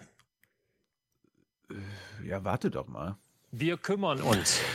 Äh, jetzt noch mal ganz kurz bildlich, das musst du unseren Hörern vielleicht auch mal beschreiben. Äh, du hast ja die Kabine, Kabine von der Familie, fünfköpfigen Familie gesehen. Jetzt siehst du mal die Kabine einer Animateurin. Eine von ihnen ist Maxi Demmler aus der Nähe von Chemnitz. Ihr Zuhause seit gut drei Monaten eine kleine Innenkabine. Dieses Kissen derzeit das Wichtigste. Also, wenn ich das abschätzen müsste, 2,50 Meter mal 2,50 Meter. Ja. Kann man sich in Hamburg am Hafen, da gibt's ja alte Frachtschiffe, Vordercontainerschifffahrt. Da kann man sich solche Kabinen nochmal angucken. Aber diese Bilder, das waren die kritischsten dieser ganzen Mhm. Beiträge. Und das war auch nur unterschwellig. Also wenn oben einer nicht in dem Moment gerade äh, Stullen geschmiert hat, dann hat sie dieses Ja. Kritische nicht mitbekommen. Denn natürlich hat Nova, also AIDA, dem ZDF jemanden zur Verfügung gestellt, die total happy ist mit ihrer Arbeit. Ich habe aber, wie gesagt, kein großes Heimweh und deswegen fühle ich mich hier unglaublich wohl. Und wie gesagt, ich habe meine Familie immer bei mir. Trotzdem genießt sie ihren neuen Arbeitsplatz im Mittelmeer. Also wir arbeiten ja doch relativ viel. Wir haben ja auch die Sieben-Tage-Woche. Aber ich muss sagen, das ist für mich, ich sehe es nicht mehr so wie Arbeit. Ne? Ich komme ja auch vorher, ich habe auch schon ist keine Ausbeutung. Nein, nein, das ist auch keine Arbeit. mehr. im Büro gesessen ne? oder im Fitnessstudio gearbeitet. Aber das ist, Oh, guck mal. Das ist keine Werbung, Stefan. Das sind keine Mhm. Werbebilder. Merkt kann man das? nicht vergleichen. Also Das wenn haben ich hier dann doch mal acht, neun, zehn Stunden arbeite, das ist kein Arbeiten für mich. Das macht mir halt unheimlich Spaß, die Arbeit hier. Ich meine, dieser Ausblick jetzt, das ist gerade für mich Arbeit hier, ne? Und das hat kein anderer. Das waren, das gab's jeden Tag bei Hallo Deutschland. Jeweils sieben bis acht Minuten Beiträge von jedem Tag auf diesem Schiff mit Ja, dieser wann Familie. war das? Irgendwas stimmt doch da nicht. Wir sind doch hier was ganz Heißem auf der Spur. Das ist doch hier skandalös. Ich habe keine Ahnung. Wurde darüber gesprochen, unter welcher Flagge diese Schiffe fahren? Es ist ja nicht die deutsche. Für so deutsche Unternehmen. Hast du es mal gegoogelt? AIDA Nova Flagge. Gucken. Ist ein Kreuzfahrtschiff? Ah ja. Und der, der italienischen Flagge. Mhm. Also irgendwas hier. Also irgendwas stimmt hier nicht. Diese Beiträge sind nicht äh, durch redaktionellen Eigenantrieb in diese Produktion gerutscht. Äh, äh, irgendwer hat hier nicht aufgepasst, glaube ich. Also liebe Hallo Deutschland Redaktion. Das kann. Wir fällt müssen mir mal über Medien Nord- Bescheid sagen. Ja, aber das ist, aber das äh, fällt, mir, irgendwas das ist fällt mir beim Nordmagazin auch mal wieder auf. Die machen ab und zu Kurzmeldungen zu der Schädlichkeit von Kreuzfahrtschiffen. Immer so 30 Sekunden alle paar Wochen, aber dann gibt's natürlich die NDR Cruise Days und Ja. das und das, was dann natürlich genau das Gegenteil erzeugt, nämlich Lust auf Kreuzfahrt. Ja, also dieser Branche geht's ein bisschen zu gut, würde ich mal sagen. Ähm, Das war's zum Thema Kreuzfahren. Das hat ja. mich richtig aufgeregt. Ein kleiner Clip, äh, die evangelische Kirche will jetzt auch zur See fahren. Aber ich bin dafür übrigens, äh, wenn die Zeit das schon macht, dass wir als Aufwärm-Podcast auch nochmal äh, eine Spezialfolge vom Kreuzfahrtschiff machen. Also quasi so ein, so eine wir machen eine Hörerinnenreise, so Mhm. von Rostock nach Hamburg mit dem Kreuzfahrtschiff. Ja, also äh, nach dem, was Kurt oder wie er hieß, der Vater da gerade, ehrlich gesagt, ich sage es, was ich wirklich denke, wenn ich solche Leute sehe im Fernsehen, nee, mir fallen gar keine Worte ein, um ehrlich zu sagen, Mar was ich darüber Markus, denke. Markus, ja, das sei doch mal ehrlich. Ähm, Markus war da auch ehrlich gerade. Ich empfehle euch Segeln auf dem Eiselmeer. Nichts ist geiler. Äh, erstens, ihr spürt das Wasser, weil das Schiff bewegt sich. Zweitens, ihr dürft das Schiff selber steuern. Drittens, so ein Schiffsleben ist überhaupt erst interessant, wenn du auf dem Schiff auch wirklich lebst, also beispielsweise deine Sachen selber kochst und immer die Tischbänke, die Bänke aufklappst. Wo habe ich denn jetzt meine Suppe eigentlich äh, reingelagert? Ja, okay, also zurück zur evangelischen Kirche. Sie will jetzt auch zur See stechen, aus guten Gründen. Die evangelische Kirche will sich künftig an der Seenotrettung von Flüchtlingen im Mittelmeer beteiligen. Mehr dazu in weiteren Nachrichten mit Jan Hofer. Der EKD-Ratsvorsitzende Bedford Strom sagte in Berlin, die evangelische Kirche wolle ein Zeichen setzen und nicht länger hinnehmen, dass Menschen im Mittelmeer ertrinken. Gemeinsam mit anderen Organisationen solle ein Verein gegründet werden, der ein eigenes Schiff kauft, umbaut und betreibt. Bedford Strom forderte zudem, dass die staatliche Seenotrettung im Mittelmeer wieder aufgenommen wird. Tja, Schlepperverbrecher. Ja, wollte ich gerade auch sagen. Diese Schlepperverbrecher. Du gehst jetzt direkt PK, holst die neuesten Infos zum Thema Halle und Syrien. Ich bin mal gespannt, überhaupt jemand zum Thema Syrien fragt, wenn manchmal sind Ja, ja, die äh, Aktienkurse der Themen so ein bisschen ungewichtig. Wenn Erdogan sich wünscht, dass man das, was sie dort machen in Syrien, nicht als Invasion bezeichnet, dann bin ich natürlich auch sehr staatstragend und werde das in der BBK natürlich nicht thematisieren. Ich meine, wie lange haben Sie gebraucht, um den Krieg als Krieg zu bezeichnen, was in Syrien stattfand? Weiß ich nicht. Da sind wir mal gespannt, wann die Sicherheitszone zur Besatzungszone wird. Wo du aber jetzt hier schon mal bei dem Thema Kirche warst, äh, Mhm. ich habe hier auch noch einen Clip, der ist seit Folge 379 bei mir im Bestand. Mhm. Passt doch endlich mal. Archivmaterial. Keine Ahnung, habe ich in Niedersachsen gefunden. Dort gibt es nämlich Kirchenfrauen, die gegen die Kirche in Osnabrück protestieren. Wir stehen eh außen vor, haben nichts Entscheidendes zu sagen. 130 Teilnehmer hat diese Aussage vor den Dom gelockt. Völlig überraschend für das Osnabrücker Maria 2.0 Team. Und alle lassen ihren Ärger auf die katholische Kirche raus, formulieren Ängste, Wünsche und vor allem Forderungen. Weil ich es ganz wichtig finde, dass wir Frauen uns zu Wort melden in der Kirche, denn äh, es muss halt eine Gleichberechtigung da sein zwischen Männern und Frauen. Vor allen Dingen für unsere Töchter und Söhne, ja, und deren Kinder wiederum, also unsere Enkelkinder, dass die mehr selbstverständlichen Platz haben, wahrgenommen werden. Alle Altersklassen sind da, aktive Gemeindemitglieder und einfache Gläubige. Hinter den dicken Dommauern läuft der Familiengottesdienst. Davor fordern die Menschen mehr Rechte für die Frauen, bis hin zur Priesterinnenweihe und damit einen vollkommen gleichberechtigten Umgang. Wir wollen eine offene, den Menschen zugewandte Kirche, eine Kirche, die nah bei den Menschen ist und die Anliegen der Menschen aufgreift und keine Kirche, die äh, verletzt und äh, ihrem Auftrag äh, völlig entgegengesetzt handelt. Das macht uns einfach sprachlos und wütend. Darum betreten die Teilnehmerinnen eine Woche keine Kirche, werden kein Ehrenamt ausüben. Sie gehen aus Protest nicht in die Kirche. Liebe Maria 2.0 Anhängerinnen, was glaubt ihr denn, was eure Enkelkinder mit der Kirche noch zu tun haben werden, wenn die Kirche so weitermacht wie bisher? Gar nichts. Und das ist auch irgendwie, finde ich, ein bisschen, kann man ja auch mal als Ziel formulieren. Aber dass sie noch die Vorstellung haben, damit es meinen Enkelkindern in der Kirche besser geht, finde ich, das ist ja fast romantisch, ehrlich gesagt. Sie hatten noch eine Vorstellung davon, dass ihre Enkelkinder was mit der Kirche zu tun haben werden. Das ist süß, ehrlich gesagt. Maria 2.0 finde ich auch einen guten, ja, nicht immer nur Industrie 4.0, Web 2.0, einfach mal Maria 2.0. Finde ich sehr gut. Arbeitslosigkeit und Vergessenheit. Schau auf die Obdachlosen und Verarmten in unseren Großstädten.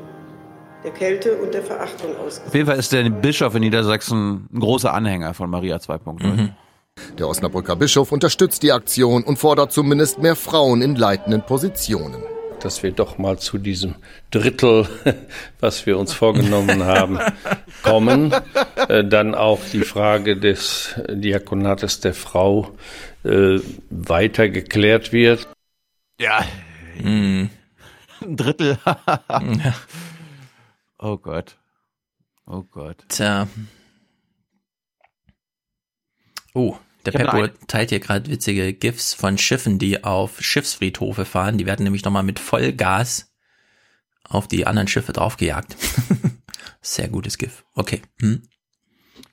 Eine Sache noch, die Zeit nehmen wir uns noch, ähm, weil wir das ja hier, gut, dass wir das jahrelang gemacht haben, uns auch mit der Landespolitik in MV beschäftigt haben. Und da, erinnere dich bitte, es gab ja eine, oder es gibt ja eine AfD-Fraktion im Mecklenburger Landtag. Und dann gab es vier AfDler, die sich abgespalten haben und eine eigene Fraktion gegründet haben. Mhm. Erinnerst du dich?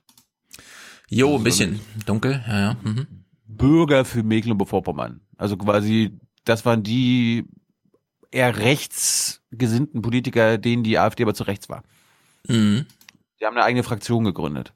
Das Ding ist jetzt, nach zwei Jahren haben sie sich aufgelöst. Und zwei von denen wechseln in die CDU-Fraktion. Mhm. Diese beiden Herren sind auf der Suche nach einer neuen politischen Heimat im Landtag. Bernhard Wild, Fraktionschef Freie Wähler BMV und sein Kollege Matthias Mantei. Die Suche führt sie zur CDU-Fraktion, die nimmt sie auf und der CDU-Fraktionschef vergibt Haltungsnoten. Naja, so ganz schnell war das nicht. Äh, Wir haben weit über eine Stunde diskutiert und Ja. ähm, haben uns die Entscheidung auch nicht leicht gemacht, will ich ganz klar sagen. Ähm, haben aber abgewogen die letzten zwei Jahre, was ist im Landtag passiert. Und äh, da haben sich die beiden Herren, die um Aufnahme gebeten haben, äh, sehr gut bewegt. Und deshalb hat äh, unterm Strich die Fraktion einstimmig gesagt, wir nehmen sie äh, in die CDU auf. Bleibt die Frage, warum eigentlich wollen Bernhard Wild und Matthias Mantei nicht mehr in der von ihnen gegründeten Fraktion Freie Wähler BMV arbeiten? Ja, wir haben uns diese Entscheidung nicht leicht gemacht, aber es ist äh, aus meiner Sicht ganz wichtig, wirklich die bürgerliche Mitte in Deutschland und damit natürlich auch in Mecklenburg-Vorpommern zu stärken. Äh, Die Freien Wähler sind äh, eine Partei, die ihre Berechtigung auf der kommunalen Ebene haben, sicherlich. Ähm, Aber auf Landesebene ist es eben wichtig, dass man die bürgerliche Partei stärkt und das ist die CDU. Geht es Ihnen auch so ein bisschen um die eigene Karriere? Nein, darum geht es nicht. Gut. Ja. Gut. So ist es halt, wenn Aber man die- in der AfD ist, weil man gerne protestieren möchte, dann geht man in die Politik, stellt fest, ach so, hier kann man Geld verdienen und so ein bisschen und so, ach so, hm, ja, liebe CDU, könnten wir vielleicht. Mhm. Hm. Aber die Pointe, die Pointe kommt erst noch. Die Pointe? Wie gesagt, das Mhm. war eine Fraktion aus vier Ex-AfD-Lern. Zwei Ja. gehen zur Ah, ja. CDU. Was glaubst du, was mit den anderen beiden passiert? Die denken, ähm, Karriere ist nicht so wichtig, ich gehe zurück in die freie Wirtschaft. Nein, keine Ahnung. Halt dich fest. Damit aber ist Schluss. Und ein Grund dafür ist er, Ralf Borschke, einer der insgesamt vier Mitglieder der Fraktion Freie Wähler BMV. Er will zurück zur AfD und hat damit den Anfang vom Ende der Freien Wähler BMV eingeleitet. Die AfD nimmt ihn gerne zurück. Für uns auch keine Überraschung. Ich habe schon lange mit Herrn Borschke da in Verhandlungen gestanden. Herr Borschke hat schon vor einiger Zeit äh, mitgeteilt, dass er erwägt, in die AfD-Landtagsfraktion zurückzukommen. Und die vierte im Bunde, Christel Weißig, sie tritt als einzige keiner anderen Landtagsfraktion bei, bleibt partei- und fraktionslos. Also Tschüss, Freie Wähler BMV und das nach nur zwei Jahren. Ja, das hat Stil, weil da wird man nicht wieder gewählt. Okay, Also das, interessant. das habe ich, das habe ich noch nie gehört, dass jemand eine Fraktion verlassen hat und in derselben Legislaturperiode sich dann doch wieder der Fraktion angeschlossen hat. Und die Fraktion nimmt ihn auch noch wieder auf. Ja, stehen halt Wahlen an, dann, weißt du. Der Termin rückt nah. Als Freier mit so einer kleinen freien Wählerfraktion kannst du natürlich jetzt keine Listenplätze äh, dir Ja, ausrechnen oder gar Wahlkreisgewinne. Wenn du verlässt vor zwei Jahren ganz groß posaunt die AfD, weil sie dir Mhm. zu rechts geworden ist, zu rechtsradikal. Ja. Und dann gehst du zwei Jahre später wieder hin, weil du festgestellt hast, die AfD hat sich jetzt ein bisschen besonnen, ja, ist Mm, jetzt. Nee, man muss das, glaube ich, ganz nüchtern sehen. Der Typ hat gesehen, ach scheiße, Wiederwahl steht an. CDU Ja, klar, wahrscheinlich nicht, also gehe ich zur AfD. das hatten wir ja hier thematisiert, die BMV haben sich mit den Freien Ja. Wählern zusammengetan und hoffen quasi dadurch fünf Prozent in der nächsten Landtagswahl zu Ja. bekommen. Umfragen sagen offenbar, die Leute wissen nicht, was das sein soll und die fünf Prozent sind illusorisch und darum glaube ich, genau Ja. wie du sagst. Lokale Politik Karriere. ist äh, übel. Übel ist das. Das ist, das ist Landespolitik. Das ist schwedisches ja. Laden. Oh Gott, oh Gott, oh Gott. Das geht nicht. Gut. Na dann. Yes. Abschlussworte noch. Nein. Haben wir Musik? Ja, Musik ist sehr gut. Matthias natürlich. Kommentare sehr gut, glaube ich. Stimmt. Ich bin zuversichtlich. Am Sonntag Hinweis, wichtiger Hinweis. Bodo Ramelow, Ministerpräsident von Thüringen bei Jung und Naiv. Sehenswert. Sollte man jetzt von hinten nach vorn gucken oder reicht der übliche Weg von vorne nach hinten? Üblich, üblich, üblich. Okay. Und äh, wir brauchen für Folge 406 noch Unterstützung. Produzenten und Produzentinnen, das wäre 42 Euro und äh, Präsentatoren oder Präsentatorinnen. Und ich würde mich, Leute, für Folge 406 auch mal wieder um über ein Intro-Intro freuen. Gab's jetzt irgendwie ein paar Folgen nicht. Lasst euch was einfallen. Und ansonsten irgendwas, wollte ich noch irgendwas loswerden? Nö. Gehe Albert. Ja, ja, das, das. Das läuft. Gut, schönes Wochenende.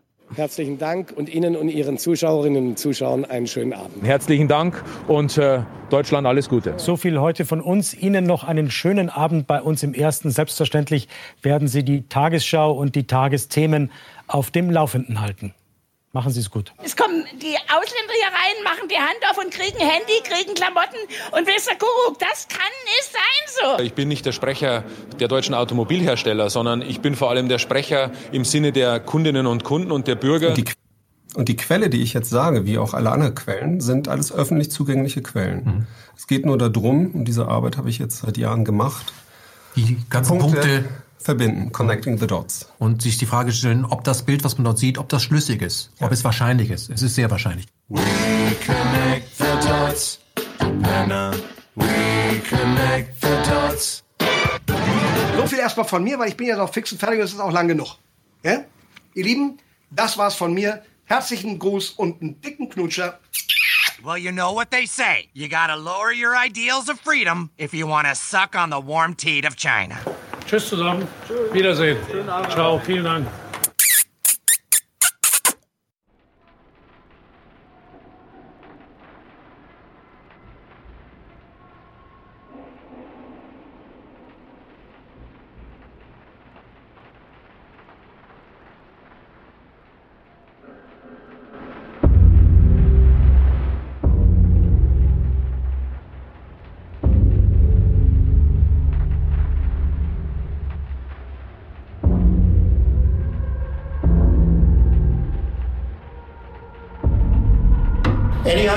What the temperature difference is between the last ice age and the present?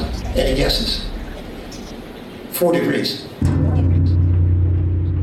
And that's going toward a four degree temperature rise by the end of this century compared to pre industrial.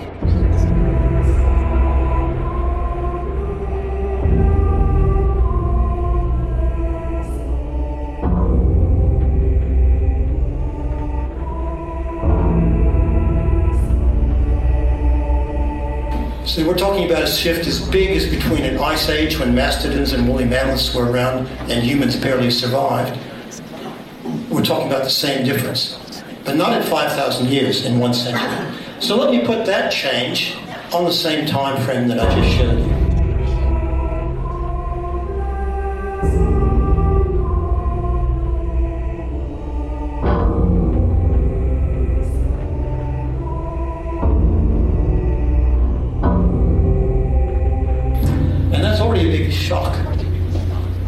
Is where we're, the trajectory we're on now.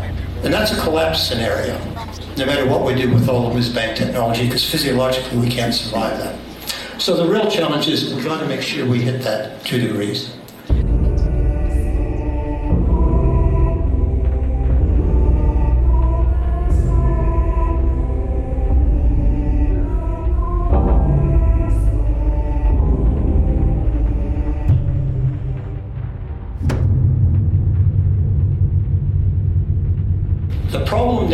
Is that, in my view, it is impossible to survive that sort of change.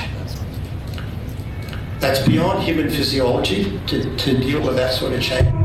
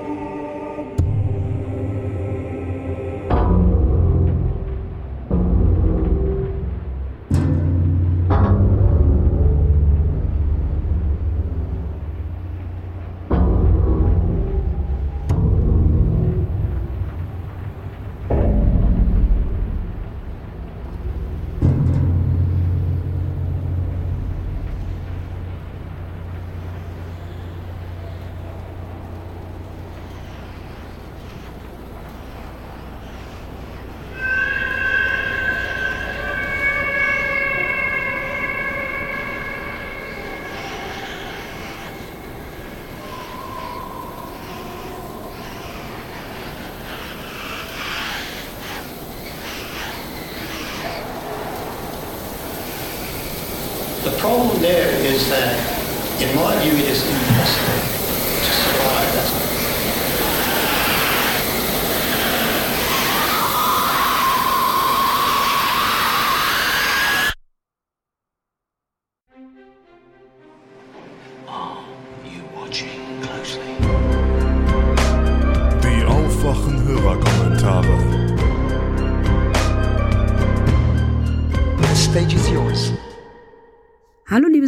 Aufwachenrudel, hier ist die Aglaya aus München.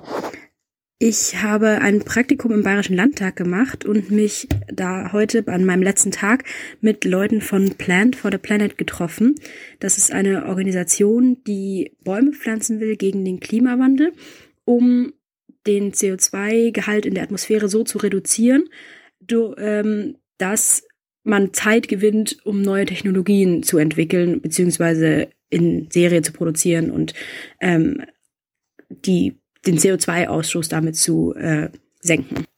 Und diese Organisation ähm, macht gerade was ziemlich Tolles. Und zwar hat sie äh, eine Frau losgeschickt auf äh, eine Tour von Berlin nach Marokko, äh, was sie Go for Climate nennen.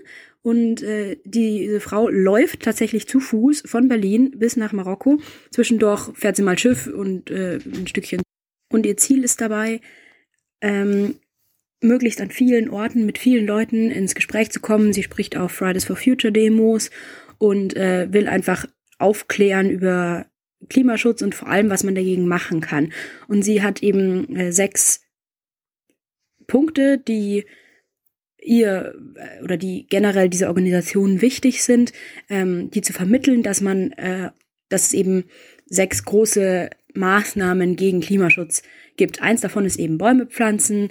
Dann reden sie über ähm, erneuerbare Energien und äh, alle möglichen Strategien, eben wie man den Klimawandel betreffen, äh, bekämpfen kann.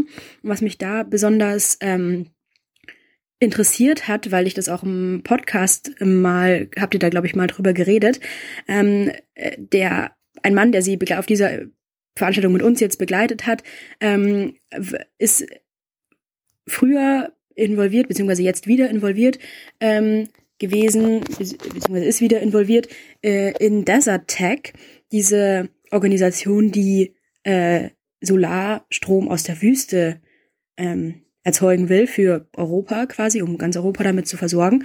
Ähm, und dieses Projekt ist ja 2009 ähm, sollte starten und war auch schon kurz vorm Durchbruch. Ähm, und er hat mal über die Hintergründe aufgeklärt, warum dieses dieses äh, unter diese dieses Unterfangen nicht geklappt hat. Ähm, trotz das sah eigentlich schon sehr vielversprechend aus, aber ähm, die wunderbaren, äh, netten, sympathischen Energiekonzerte E.ON und RWE ähm, haben sie auch eingeladen als Unternehmen, ähm, die das fördern sollen oder die da mitgenommen werden sollen, ähm, weil es sind halt Energiekonzerne.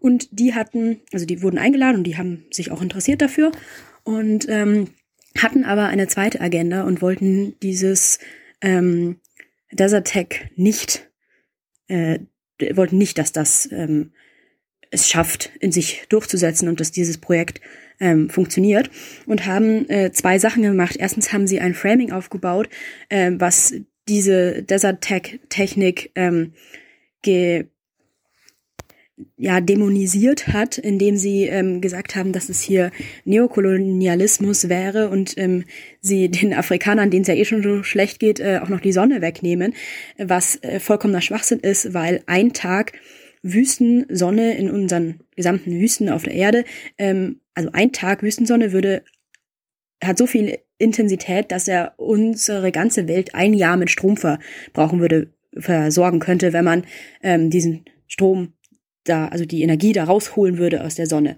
Äh, also es ist wirklich genug äh, Sonne und Wüste da, um ganz Afrika und ganz Europa damit zu versorgen. Ähm, deswegen, äh, das war das erste. Und das zweite war, dass ähm, ursprünglich geplant war, eine direkte Kabelverbindung zu legen.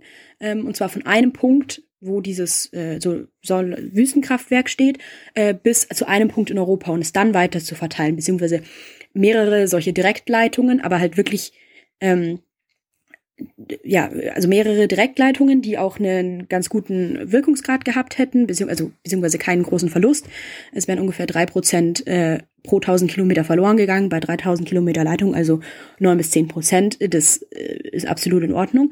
Ähm, RWE und äh, E.ON haben aber vorgeschlagen, dass man ähm, eine Smart Grid Technologie macht und das in Spanien da gleich einspeist und dann das intelligent verteilt über ganz Europa, was super, was zwar eine tolle Technologie vielleicht ist, aber super teuer gewesen wäre und bedeutet hätte, dass man in Spanien das Stromnetz auf äh, das 50-fache ausbauen hätte müssen und in Deutschland auf das 8-fache.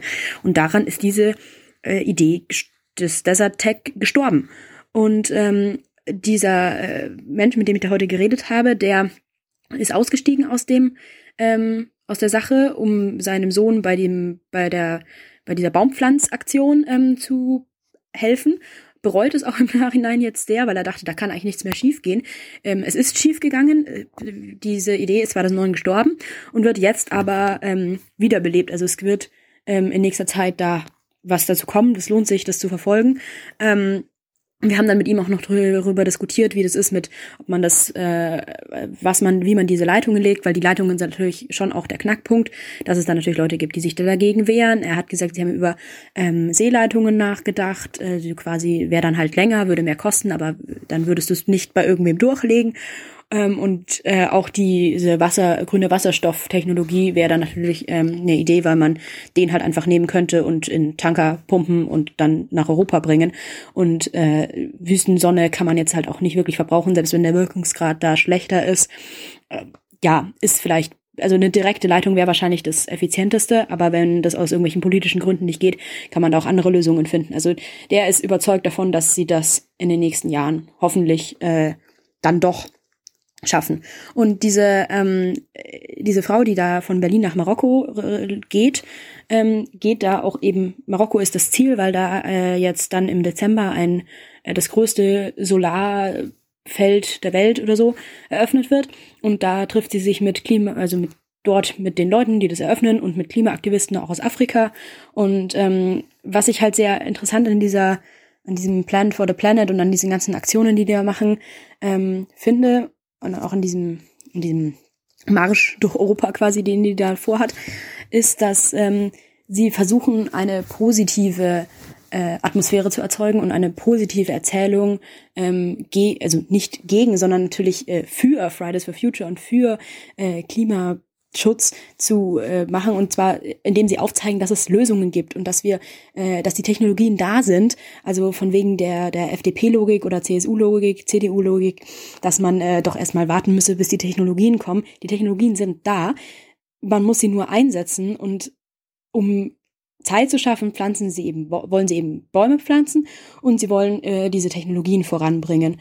Und das finde ich ähm, in dieser doch äh, depressiv machenden ähm, Diskussion über Klimaschutz finde ich das sehr, fand ich das sehr angenehm, äh, eine positive Erzählung beziehungsweise eine, eine Opt ein Optimismus, wir können das schaffen, wir müssen uns da jetzt alle da halt dahinter klemmen, aber das geht, ähm, das mal so erzählt zu bekommen. Also wer da vielleicht auch mal irgendwie, vielleicht kennt es ja jemand oder ähm, jemand möchte das, möchte da weiter ähm, sich dazu informieren. Es gibt diese, die Plant for the Planet haben eine, eine App entwickelt, wo man, wo ihr Projekt drin ist und wo auch noch lauter andere Pflanz, also Bäumpflanzprojekte sind, wo man den allen spenden kann. Also ähm, wenn man was Sinnvolles machen will, vielleicht da auch mal äh, spenden. Die pflanzen für einen Euro einen Baum in Mexiko und äh, weil der dort schneller, dort schneller die Bäume wachsen und deswegen schneller da CO2 eingespart wird.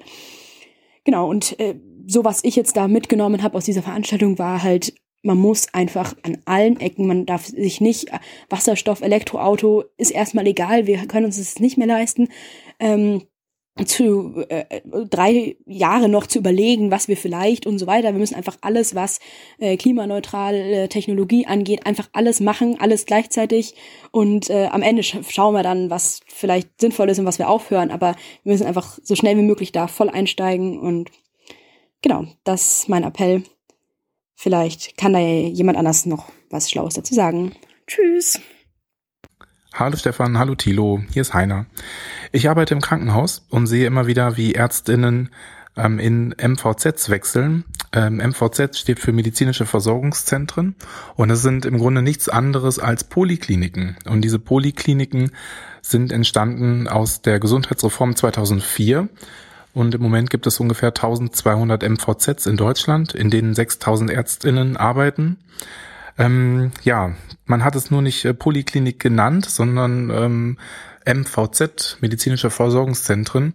Und es finde ich total schade, weil das ist irgendwo, ähm, hätte man hier so eine Art Wiedergutmachung machen können und äh, eine Wertschätzung auch den Menschen aus der ehemaligen DDR gegenüber, dass dieses System der Polikliniken so sinnvoll ist, so kosteneffizient und einfach super in der Versorgung.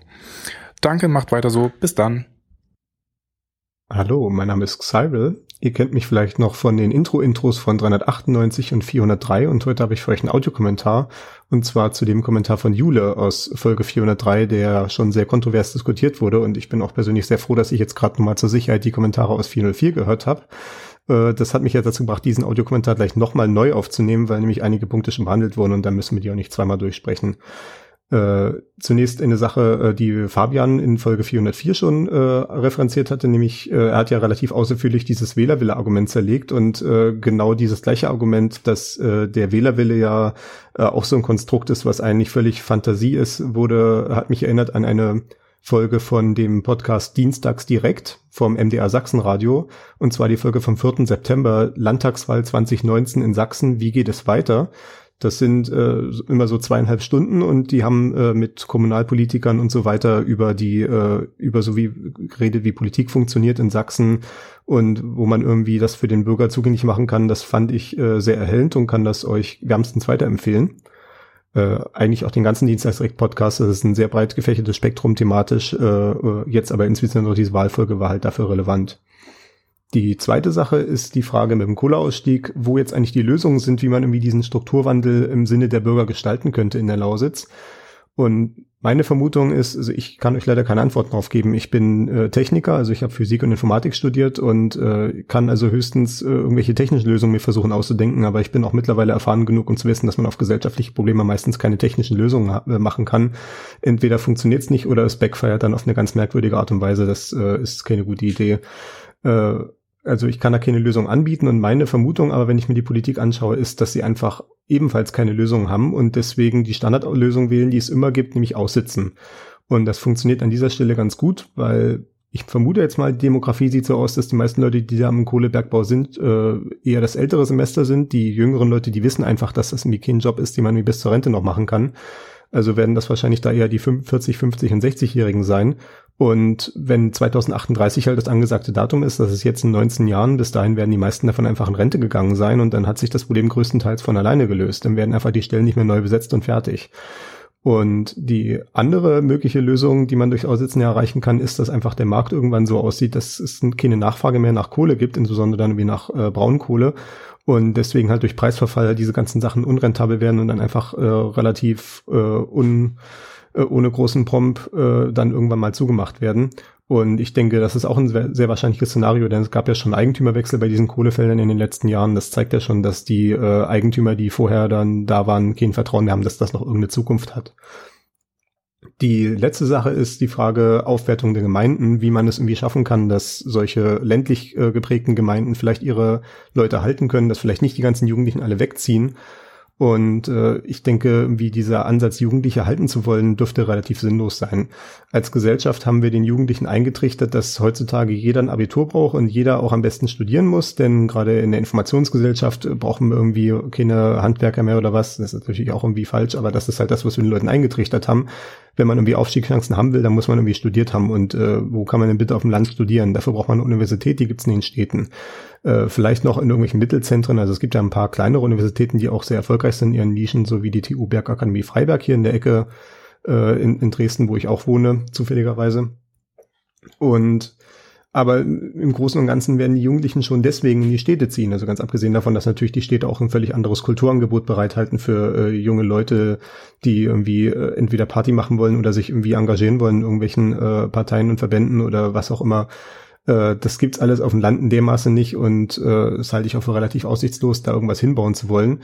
Die, der sinnvollere Weg, was ich für sinnvoll halte und was auch die Landkreise zunehmend machen, ist, äh, um junge Familien zu werben. Also wenn die Leute dann mit dem Studium fertig sind, zu sagen, kommt doch zurück in äh, euren Landkreis, ihr könnt euch hier schon aus und äh, hier ist Platz, hier ist Natur, hier sind auch die Mieten viel billiger und äh, die Lebenshaltungskosten womöglicherweise auch und äh, kommt wieder zurück. Und das ist eine Strategie, die funktioniert auch durchaus. Äh, die funktioniert aber allerdings hauptsächlich für Mittelzentren, die noch äh, tatsächlich mit Arbeitsplätzen punkten können. Und es funktioniert halt für Gemeinden, die direkt im Umfeld von irgendwelchen großen Städten gelegen sind. Also zum Beispiel meine Brüder, äh, die haben beide mit mir in Dresden studiert und sind jetzt mittlerweile aus Dresden rausgezogen, aber halt relativ kurz äh, vor der Dresdner äh, Stadtgrenze also so Größenordnung vielleicht zehn Kilometer, damit man halt noch reinpendeln kann. Denn äh, in der Stadt ist halt der Beruf und auf dem Land ist dann halt das Familienleben und da können die Kinder dann äh, vielleicht im nächsten größeren Ort noch gerade in die Kita gehen oder in die Grundschule, aber äh, äh, das, das eigentliche Berufsleben spielt sich natürlich in der Großstadt ab, weil da gibt's halt die Berufe, gerade für Studierte. Okay, das war alles, was ich soweit beizutragen hatte. Es ist auch schon wieder fünf Minuten gewesen. Ich grüße äh, meine Eltern, meine Brüder, äh, ihre Familien und äh, natürlich auch Thilo, Stefan, Hans, Tyler und alle Beteiligten am Aufwachen-Podcast. Vielen Dank für eure Mühen, das Ding zu produzieren. Ich weiß noch nicht, wie ihr das immer macht. Ich habe schon genug damit zu tun, das Ding zu hören und äh, ab und zu mal solche Audiokommentare vielleicht zu machen. Bis dann.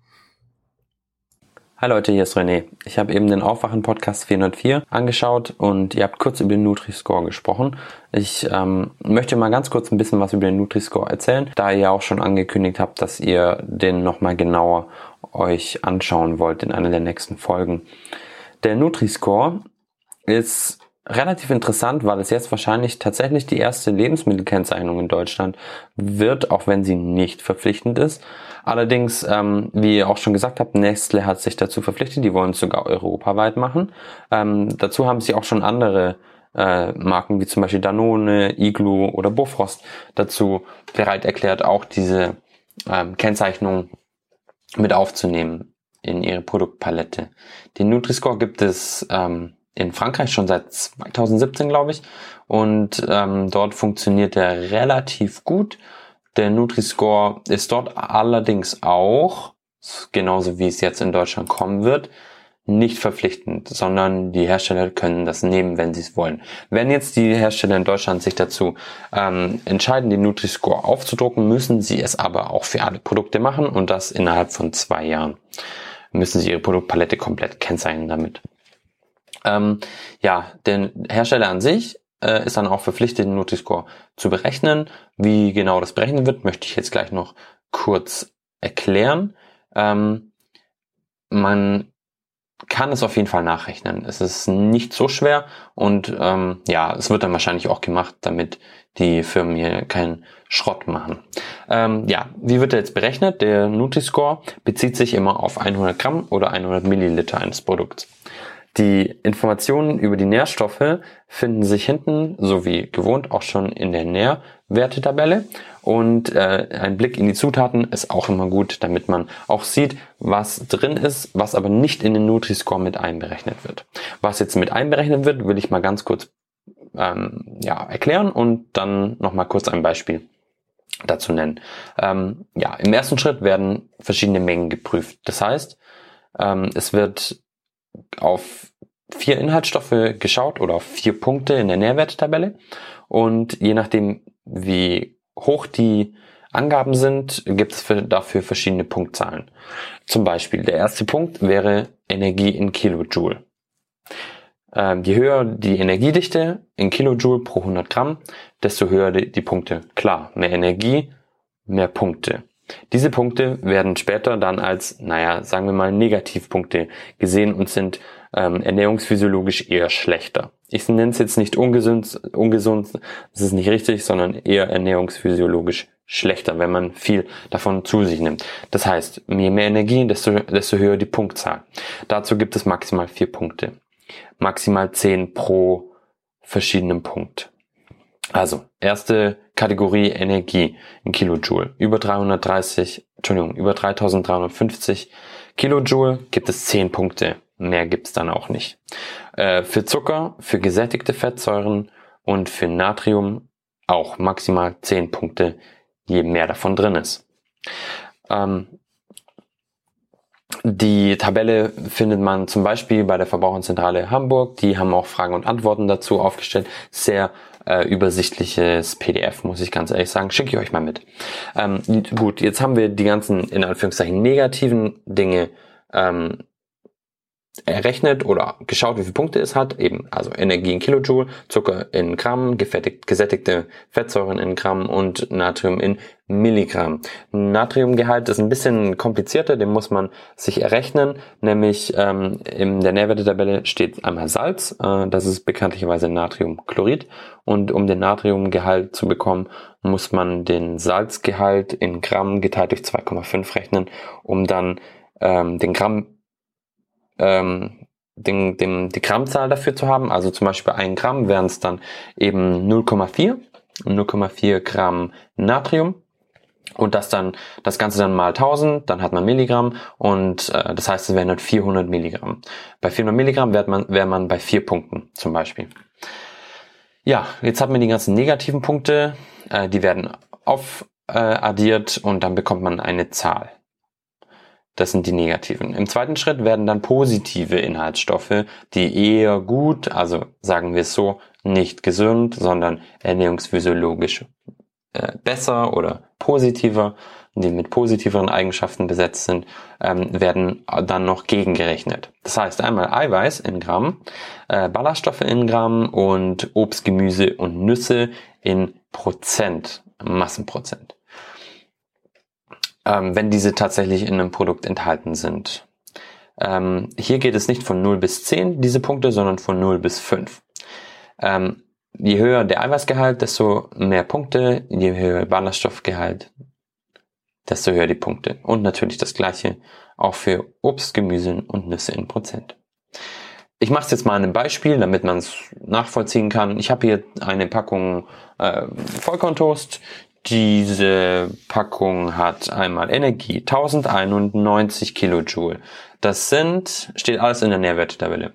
1091, das sind drei Punkte auf dem Negativkonto. Dann haben wir Zucker, 4 Gramm.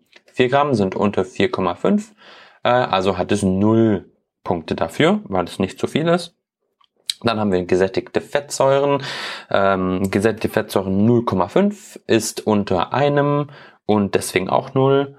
Und dann haben wir noch Salz, also Natrium, Salz 1 Gramm, Natrium davon 400 Milligramm, wie gerade schon gerechnet, sind 4 Punkte. Also sind es 3 und 4 Punkte. Insgesamt 7 Negativpunkte. 7 Punkte. Jetzt werden die positiven Punkte noch aufgerechnet. Ähm, Ballaststoffe. Ja, fangen wir mit Eiweiß an.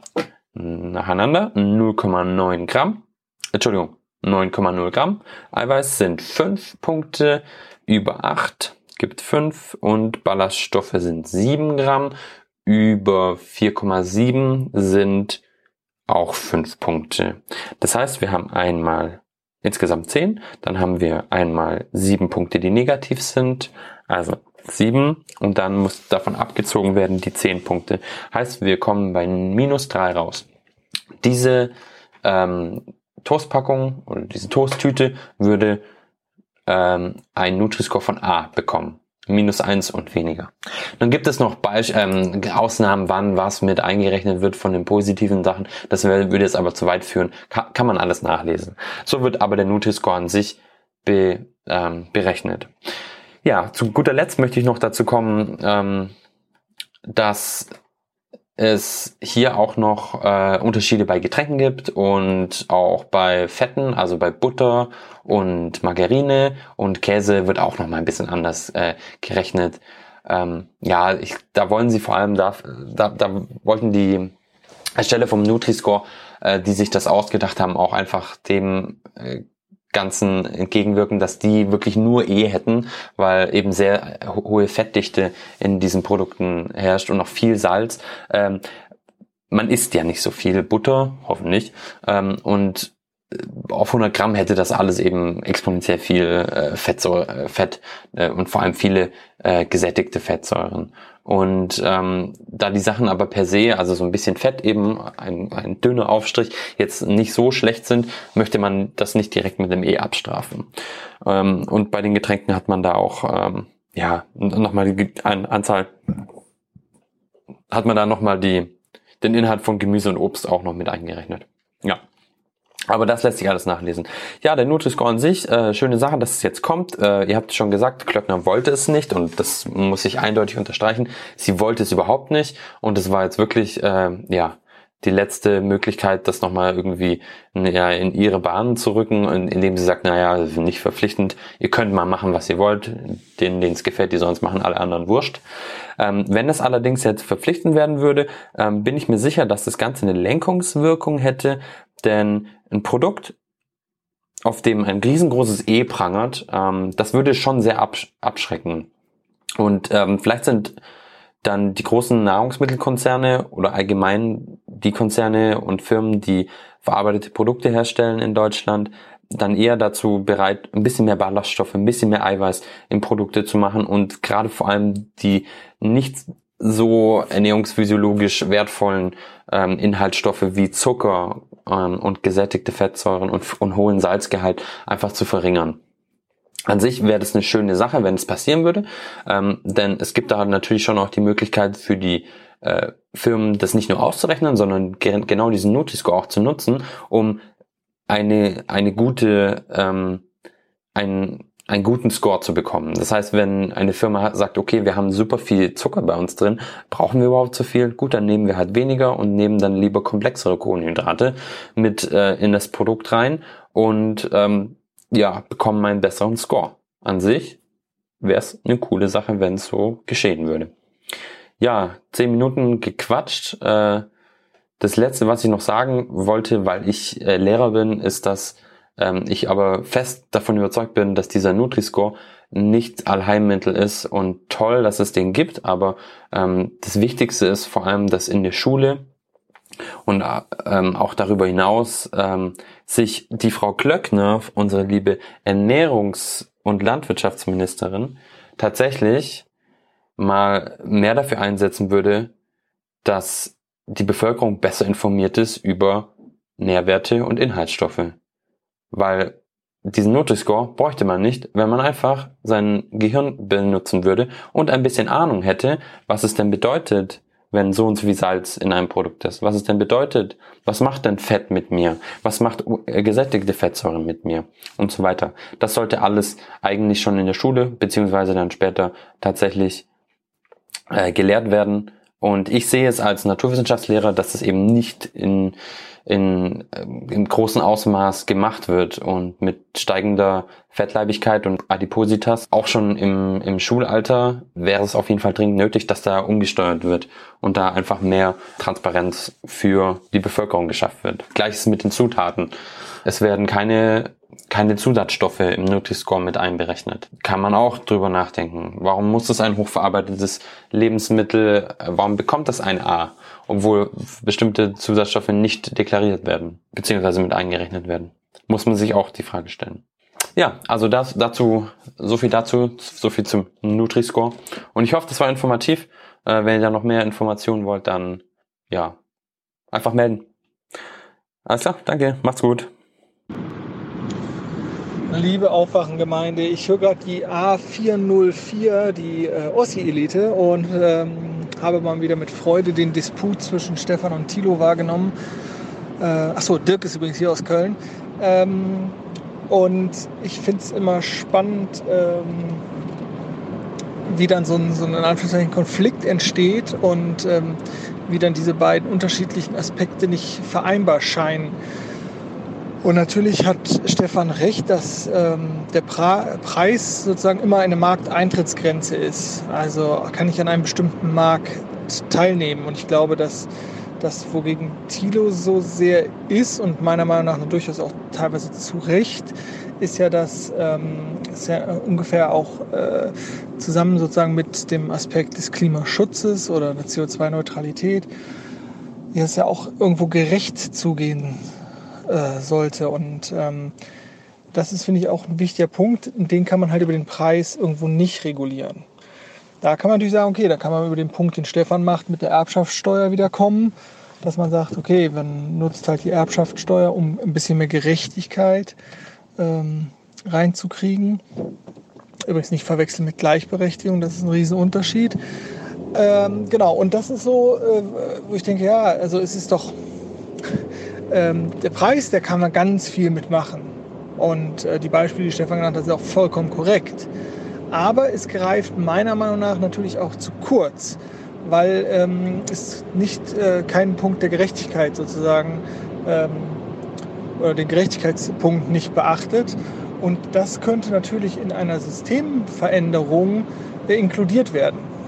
Aber als Fazit würde ich sagen, darf hier auch an, sozusagen an mehreren Fronten gekämpft werden. Ähm, und natürlich äh, ist erstmal, weiß ich, ein CO2-Preis oder so, äh, sicherlich kann das ein, ein wegweisendes Tool sein.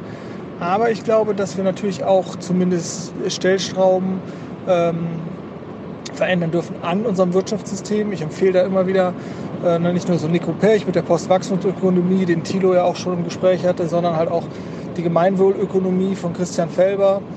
Äh, aber es gibt auch ganz viele ähm, kreative Ansätze, äh, die, glaube ich, mittel- und langfristig ja, diesen, dieses neoliberalische oder diese Form von kapitalistischem System äh, ersetzen könnte oder verbessern könnte oder erweitern könnte oder so.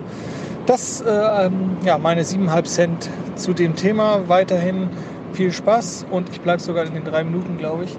Und ähm, gutes Gelingen und lieben Gruß an das Aufwachen-Rudel. Hallo, liebes Aufwachen-Rudel und äh, Tilo, Stefan und ähm, äh, Hans im Speziellen. Äh, ich habe jetzt ähm, gerade die Folge, die letzte Folge gehört und ähm, ja, dieser, dieser Vergleich mit den Geldwesten, dass die deutsche Politik Angst hätte davor, ist für mich äh, jetzt nicht mehr aushaltbar. Deswegen muss ich diese Sprachnachricht aufnehmen. Ähm, genau, also ich meine, das, was Extinction Rebellion sozusagen in äh, anderen Hauptstädten, beziehungsweise jetzt ja auch in Berlin macht, ist ja nichts anderes. Ne? Also es sind irgendwie die Menschen, die auf die Straße gehen, Straßen blockieren aufgrund der verfehlten in diesem Sinne äh, Klimapolitik. Und dann ständig davon zu sprechen, also das zu unterstützen durch Angst vor Gelbwesten, ist meiner Meinung nach einfach nur ein äh, falsch dargestelltes Framing von Hans, der ja in letzter Zeit sehr viel über Framing gesprochen hat. Ähm, genau, hat mich irgendwie verärgert, das ständig zu hören. Und ja, das war's auch schon. Alles klar. Tschüss. Ja, moin, Stefan, Tilo und Nikolai hier. Ähm, ich bin inzwischen in Washington DC und mache hier meinen äh, Master Energie und Klima und ich äh, würde noch ein, zwei Worte verlieren zu der 402, wo ihr kurz über Nord Stream 2 gesprochen habt. Ähm, ich habe gerade ein Paper darüber geschrieben, also gleich zu ein, zwei Insights. Nochmal, also das ganze Ding ist halt hochpolitisch, vor allen Dingen, weil Russland mit drinne hängt, ähm, aber auch die USA. Ähm, Russland ist halt, oder generell auch die EU ist halt schon irgendwie zu 40 Prozent von russischen Gaslieferungen abhängig. Ähm, und mit ähm, Nord Stream 1 und 2 würden dann ungefähr so fast 20 Prozent der ähm, europäischen Gaslieferungen ähm, abdecken, noch im Zusatz zu dem, was ich schon über Ukraine und Weißrussland kommt. Das heißt natürlich ähm, Russlands Einfluss auf die EU ganz klar verstärken, ähm, was natürlich ähm, die Transitländer, also vor allem Weißrussland und die Ukraine auch nicht witzig finden. Ähm, Und aus geopolitischer Sicht ist es natürlich auch für die USA schwierig, dass der russische Einfluss wachsen würde. Ähm, generell haben die USA halt auch Angst, dass Deutschland und Russland sich da so ein bisschen wieder annähern, ähm, auch historisch gesehen, nachdem Putin ja 2001 im Bundestag war und die, ähm, naja, Beziehungen so ein bisschen eingefroren sind die letzten Monate, ist das so ein bisschen ähm, jetzt die Angst. Und natürlich ähm, sind die ähm, Amerikaner da auch ganz mit drinnen nach dem Schiefergasboom, ähm, die jetzt quasi quasi letzte Woche mehr oder weniger energieunabhängig geworden sind, ähm, sind die Amerikaner auch darauf aus, jetzt weltweit ihr LNG, also das ist ähm, verflüssigtes Erdgas, was sie relativ günstig produzieren können und ähm, eben durch die Verflüssigung relativ gut ähm, auch weltweit vertreiben können, sind die natürlich auch darauf aus, entsprechend Europa als Absatz, Absatzmarkt zu gewinnen. Da ist natürlich gar nicht gern gesehen, wenn die, ähm, wenn Gazprom über ähm, die, die auch Monopol haben, über die Gasleitung ihr eigenes ähm, russisches Erdgas nach Europa pumpen. Ähm, ja, also geopolitisch die ganze Geschichte und äh, genau, ähm, amerikanische Diplomaten, die schon, als wir nach Kopenhagen gereist sind, also das ist jetzt quasi der letzte Hebel auf, aus der EU-Seite, um die ganze Geschichte noch zu verhindern. Aber eigentlich davon ausgegangen, auch weil das Projekt halt schon so weit ähm, fortgeschritten ist, dass sich das Deutschland nicht mehr nehmen lässt, ähm, das auch zu vervollständigen. Und die Frage ist so ein bisschen, was danach kommt. Hallo, hier ist Edin aus Heidelberg. Ähm, ich höre gerade mal wieder nach langer Zeit nicht hören euren Podcast, weil ich mal wieder Zeit habe. Und es kam direkt das Thema Umwelt auf und dazu wollte ich noch ein paar Punkte anbringen, weil mir das ein bisschen zu unkritisch und, äh, unkritisch und einfach war und da vielleicht mir ein paar Sachen gefehlt haben. Ähm, und zwar besonders gestört hat mich diese Aussage äh, von Stefan, dann brauchen wir doppelt so viele Windräder und irgendwie ein bisschen mehr Speicher und ähm, und dann ist das schon gelöst. Also dann können wir unsere Wirtschaft und unser unser unsere Haushalte konstant durchgehend äh, mit mit erneuerbaren Energien betreiben, aber das ist nicht so einfach und es ist äh, wesentlich problematischer, als es zuerst aussieht. Also zuerst mal zu Windrädern an sich. Ähm, zuerst, man hört ja, die Umweltbilanz ist super gut, weil also der, die bestehen zu 90 Prozent aus Stahl und das wird normalerweise auch recycelt. Das heißt, es gibt auch eine sehr geringe Energie, so Payback-Zeit und deswegen scheinbar eine gute Ökobilanz. Aber allein am Beispiel von Windrädern sieht man, dass es nicht so einfach ist, weil die, ich glaube, 17 Tonnen schwere äh, Rotorblätter haben, so ein 5 Megawatt Windrad.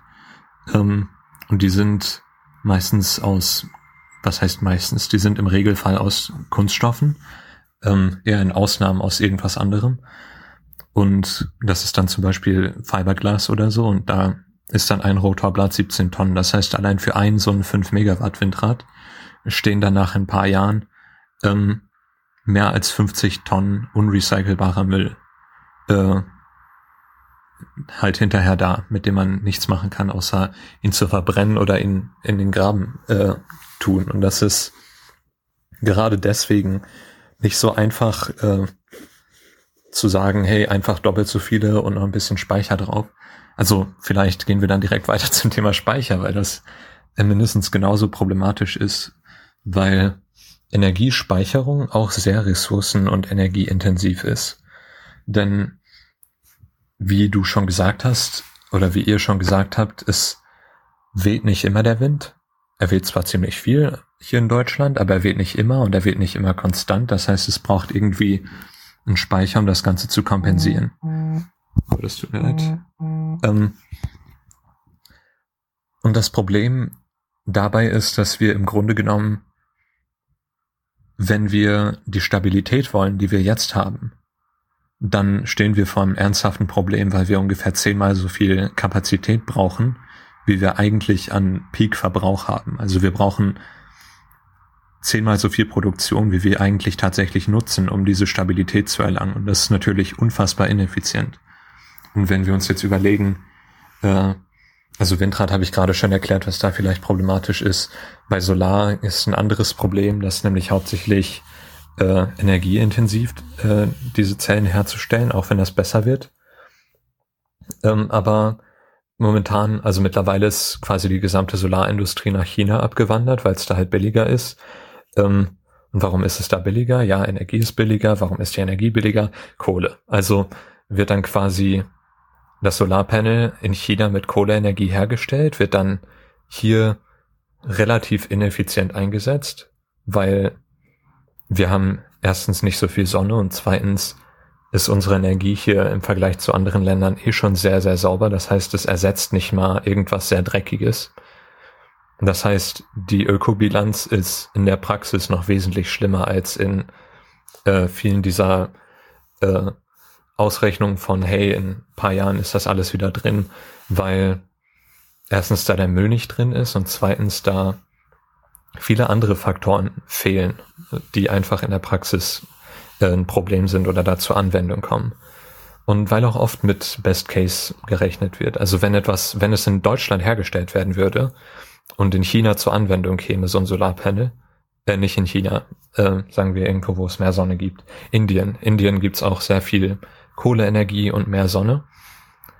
Wenn wir das also mit deutscher Energie herstellen und in Indien einsetzen, wäre das wesentlich, wesentlich effizienter, als wenn wir das in China mit Kohle produzieren und hier einsetzen, wo es quasi nichts bringt.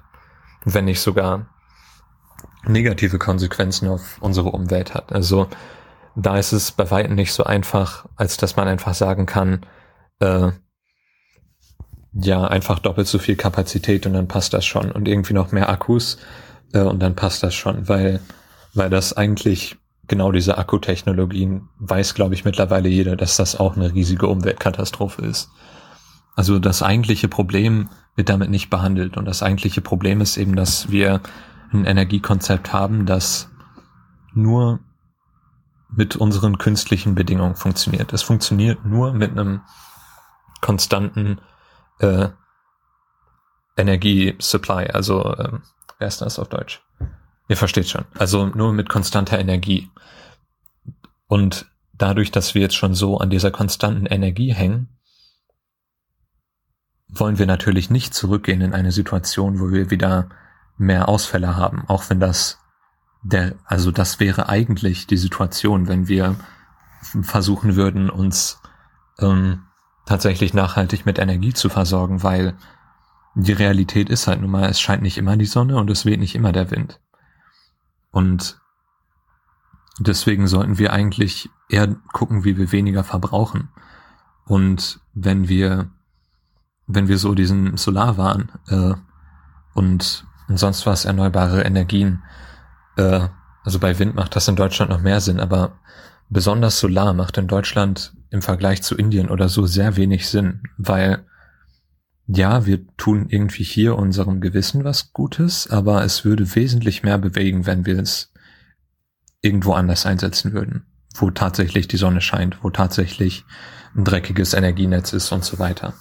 Was kein Argument für unser Energienetz ist, sondern eher eins gegen die Art, in der wir diese neuen äh, erneuerbaren Energien hier einsetzen oder was für eine Mentalität wir da ranbringen, weil ich finde, dass das einfach so nicht funktioniert. So, das war's zu dem Thema. Vielleicht kommt noch was anderes, aber das dann separat. Dankeschön, tschüss.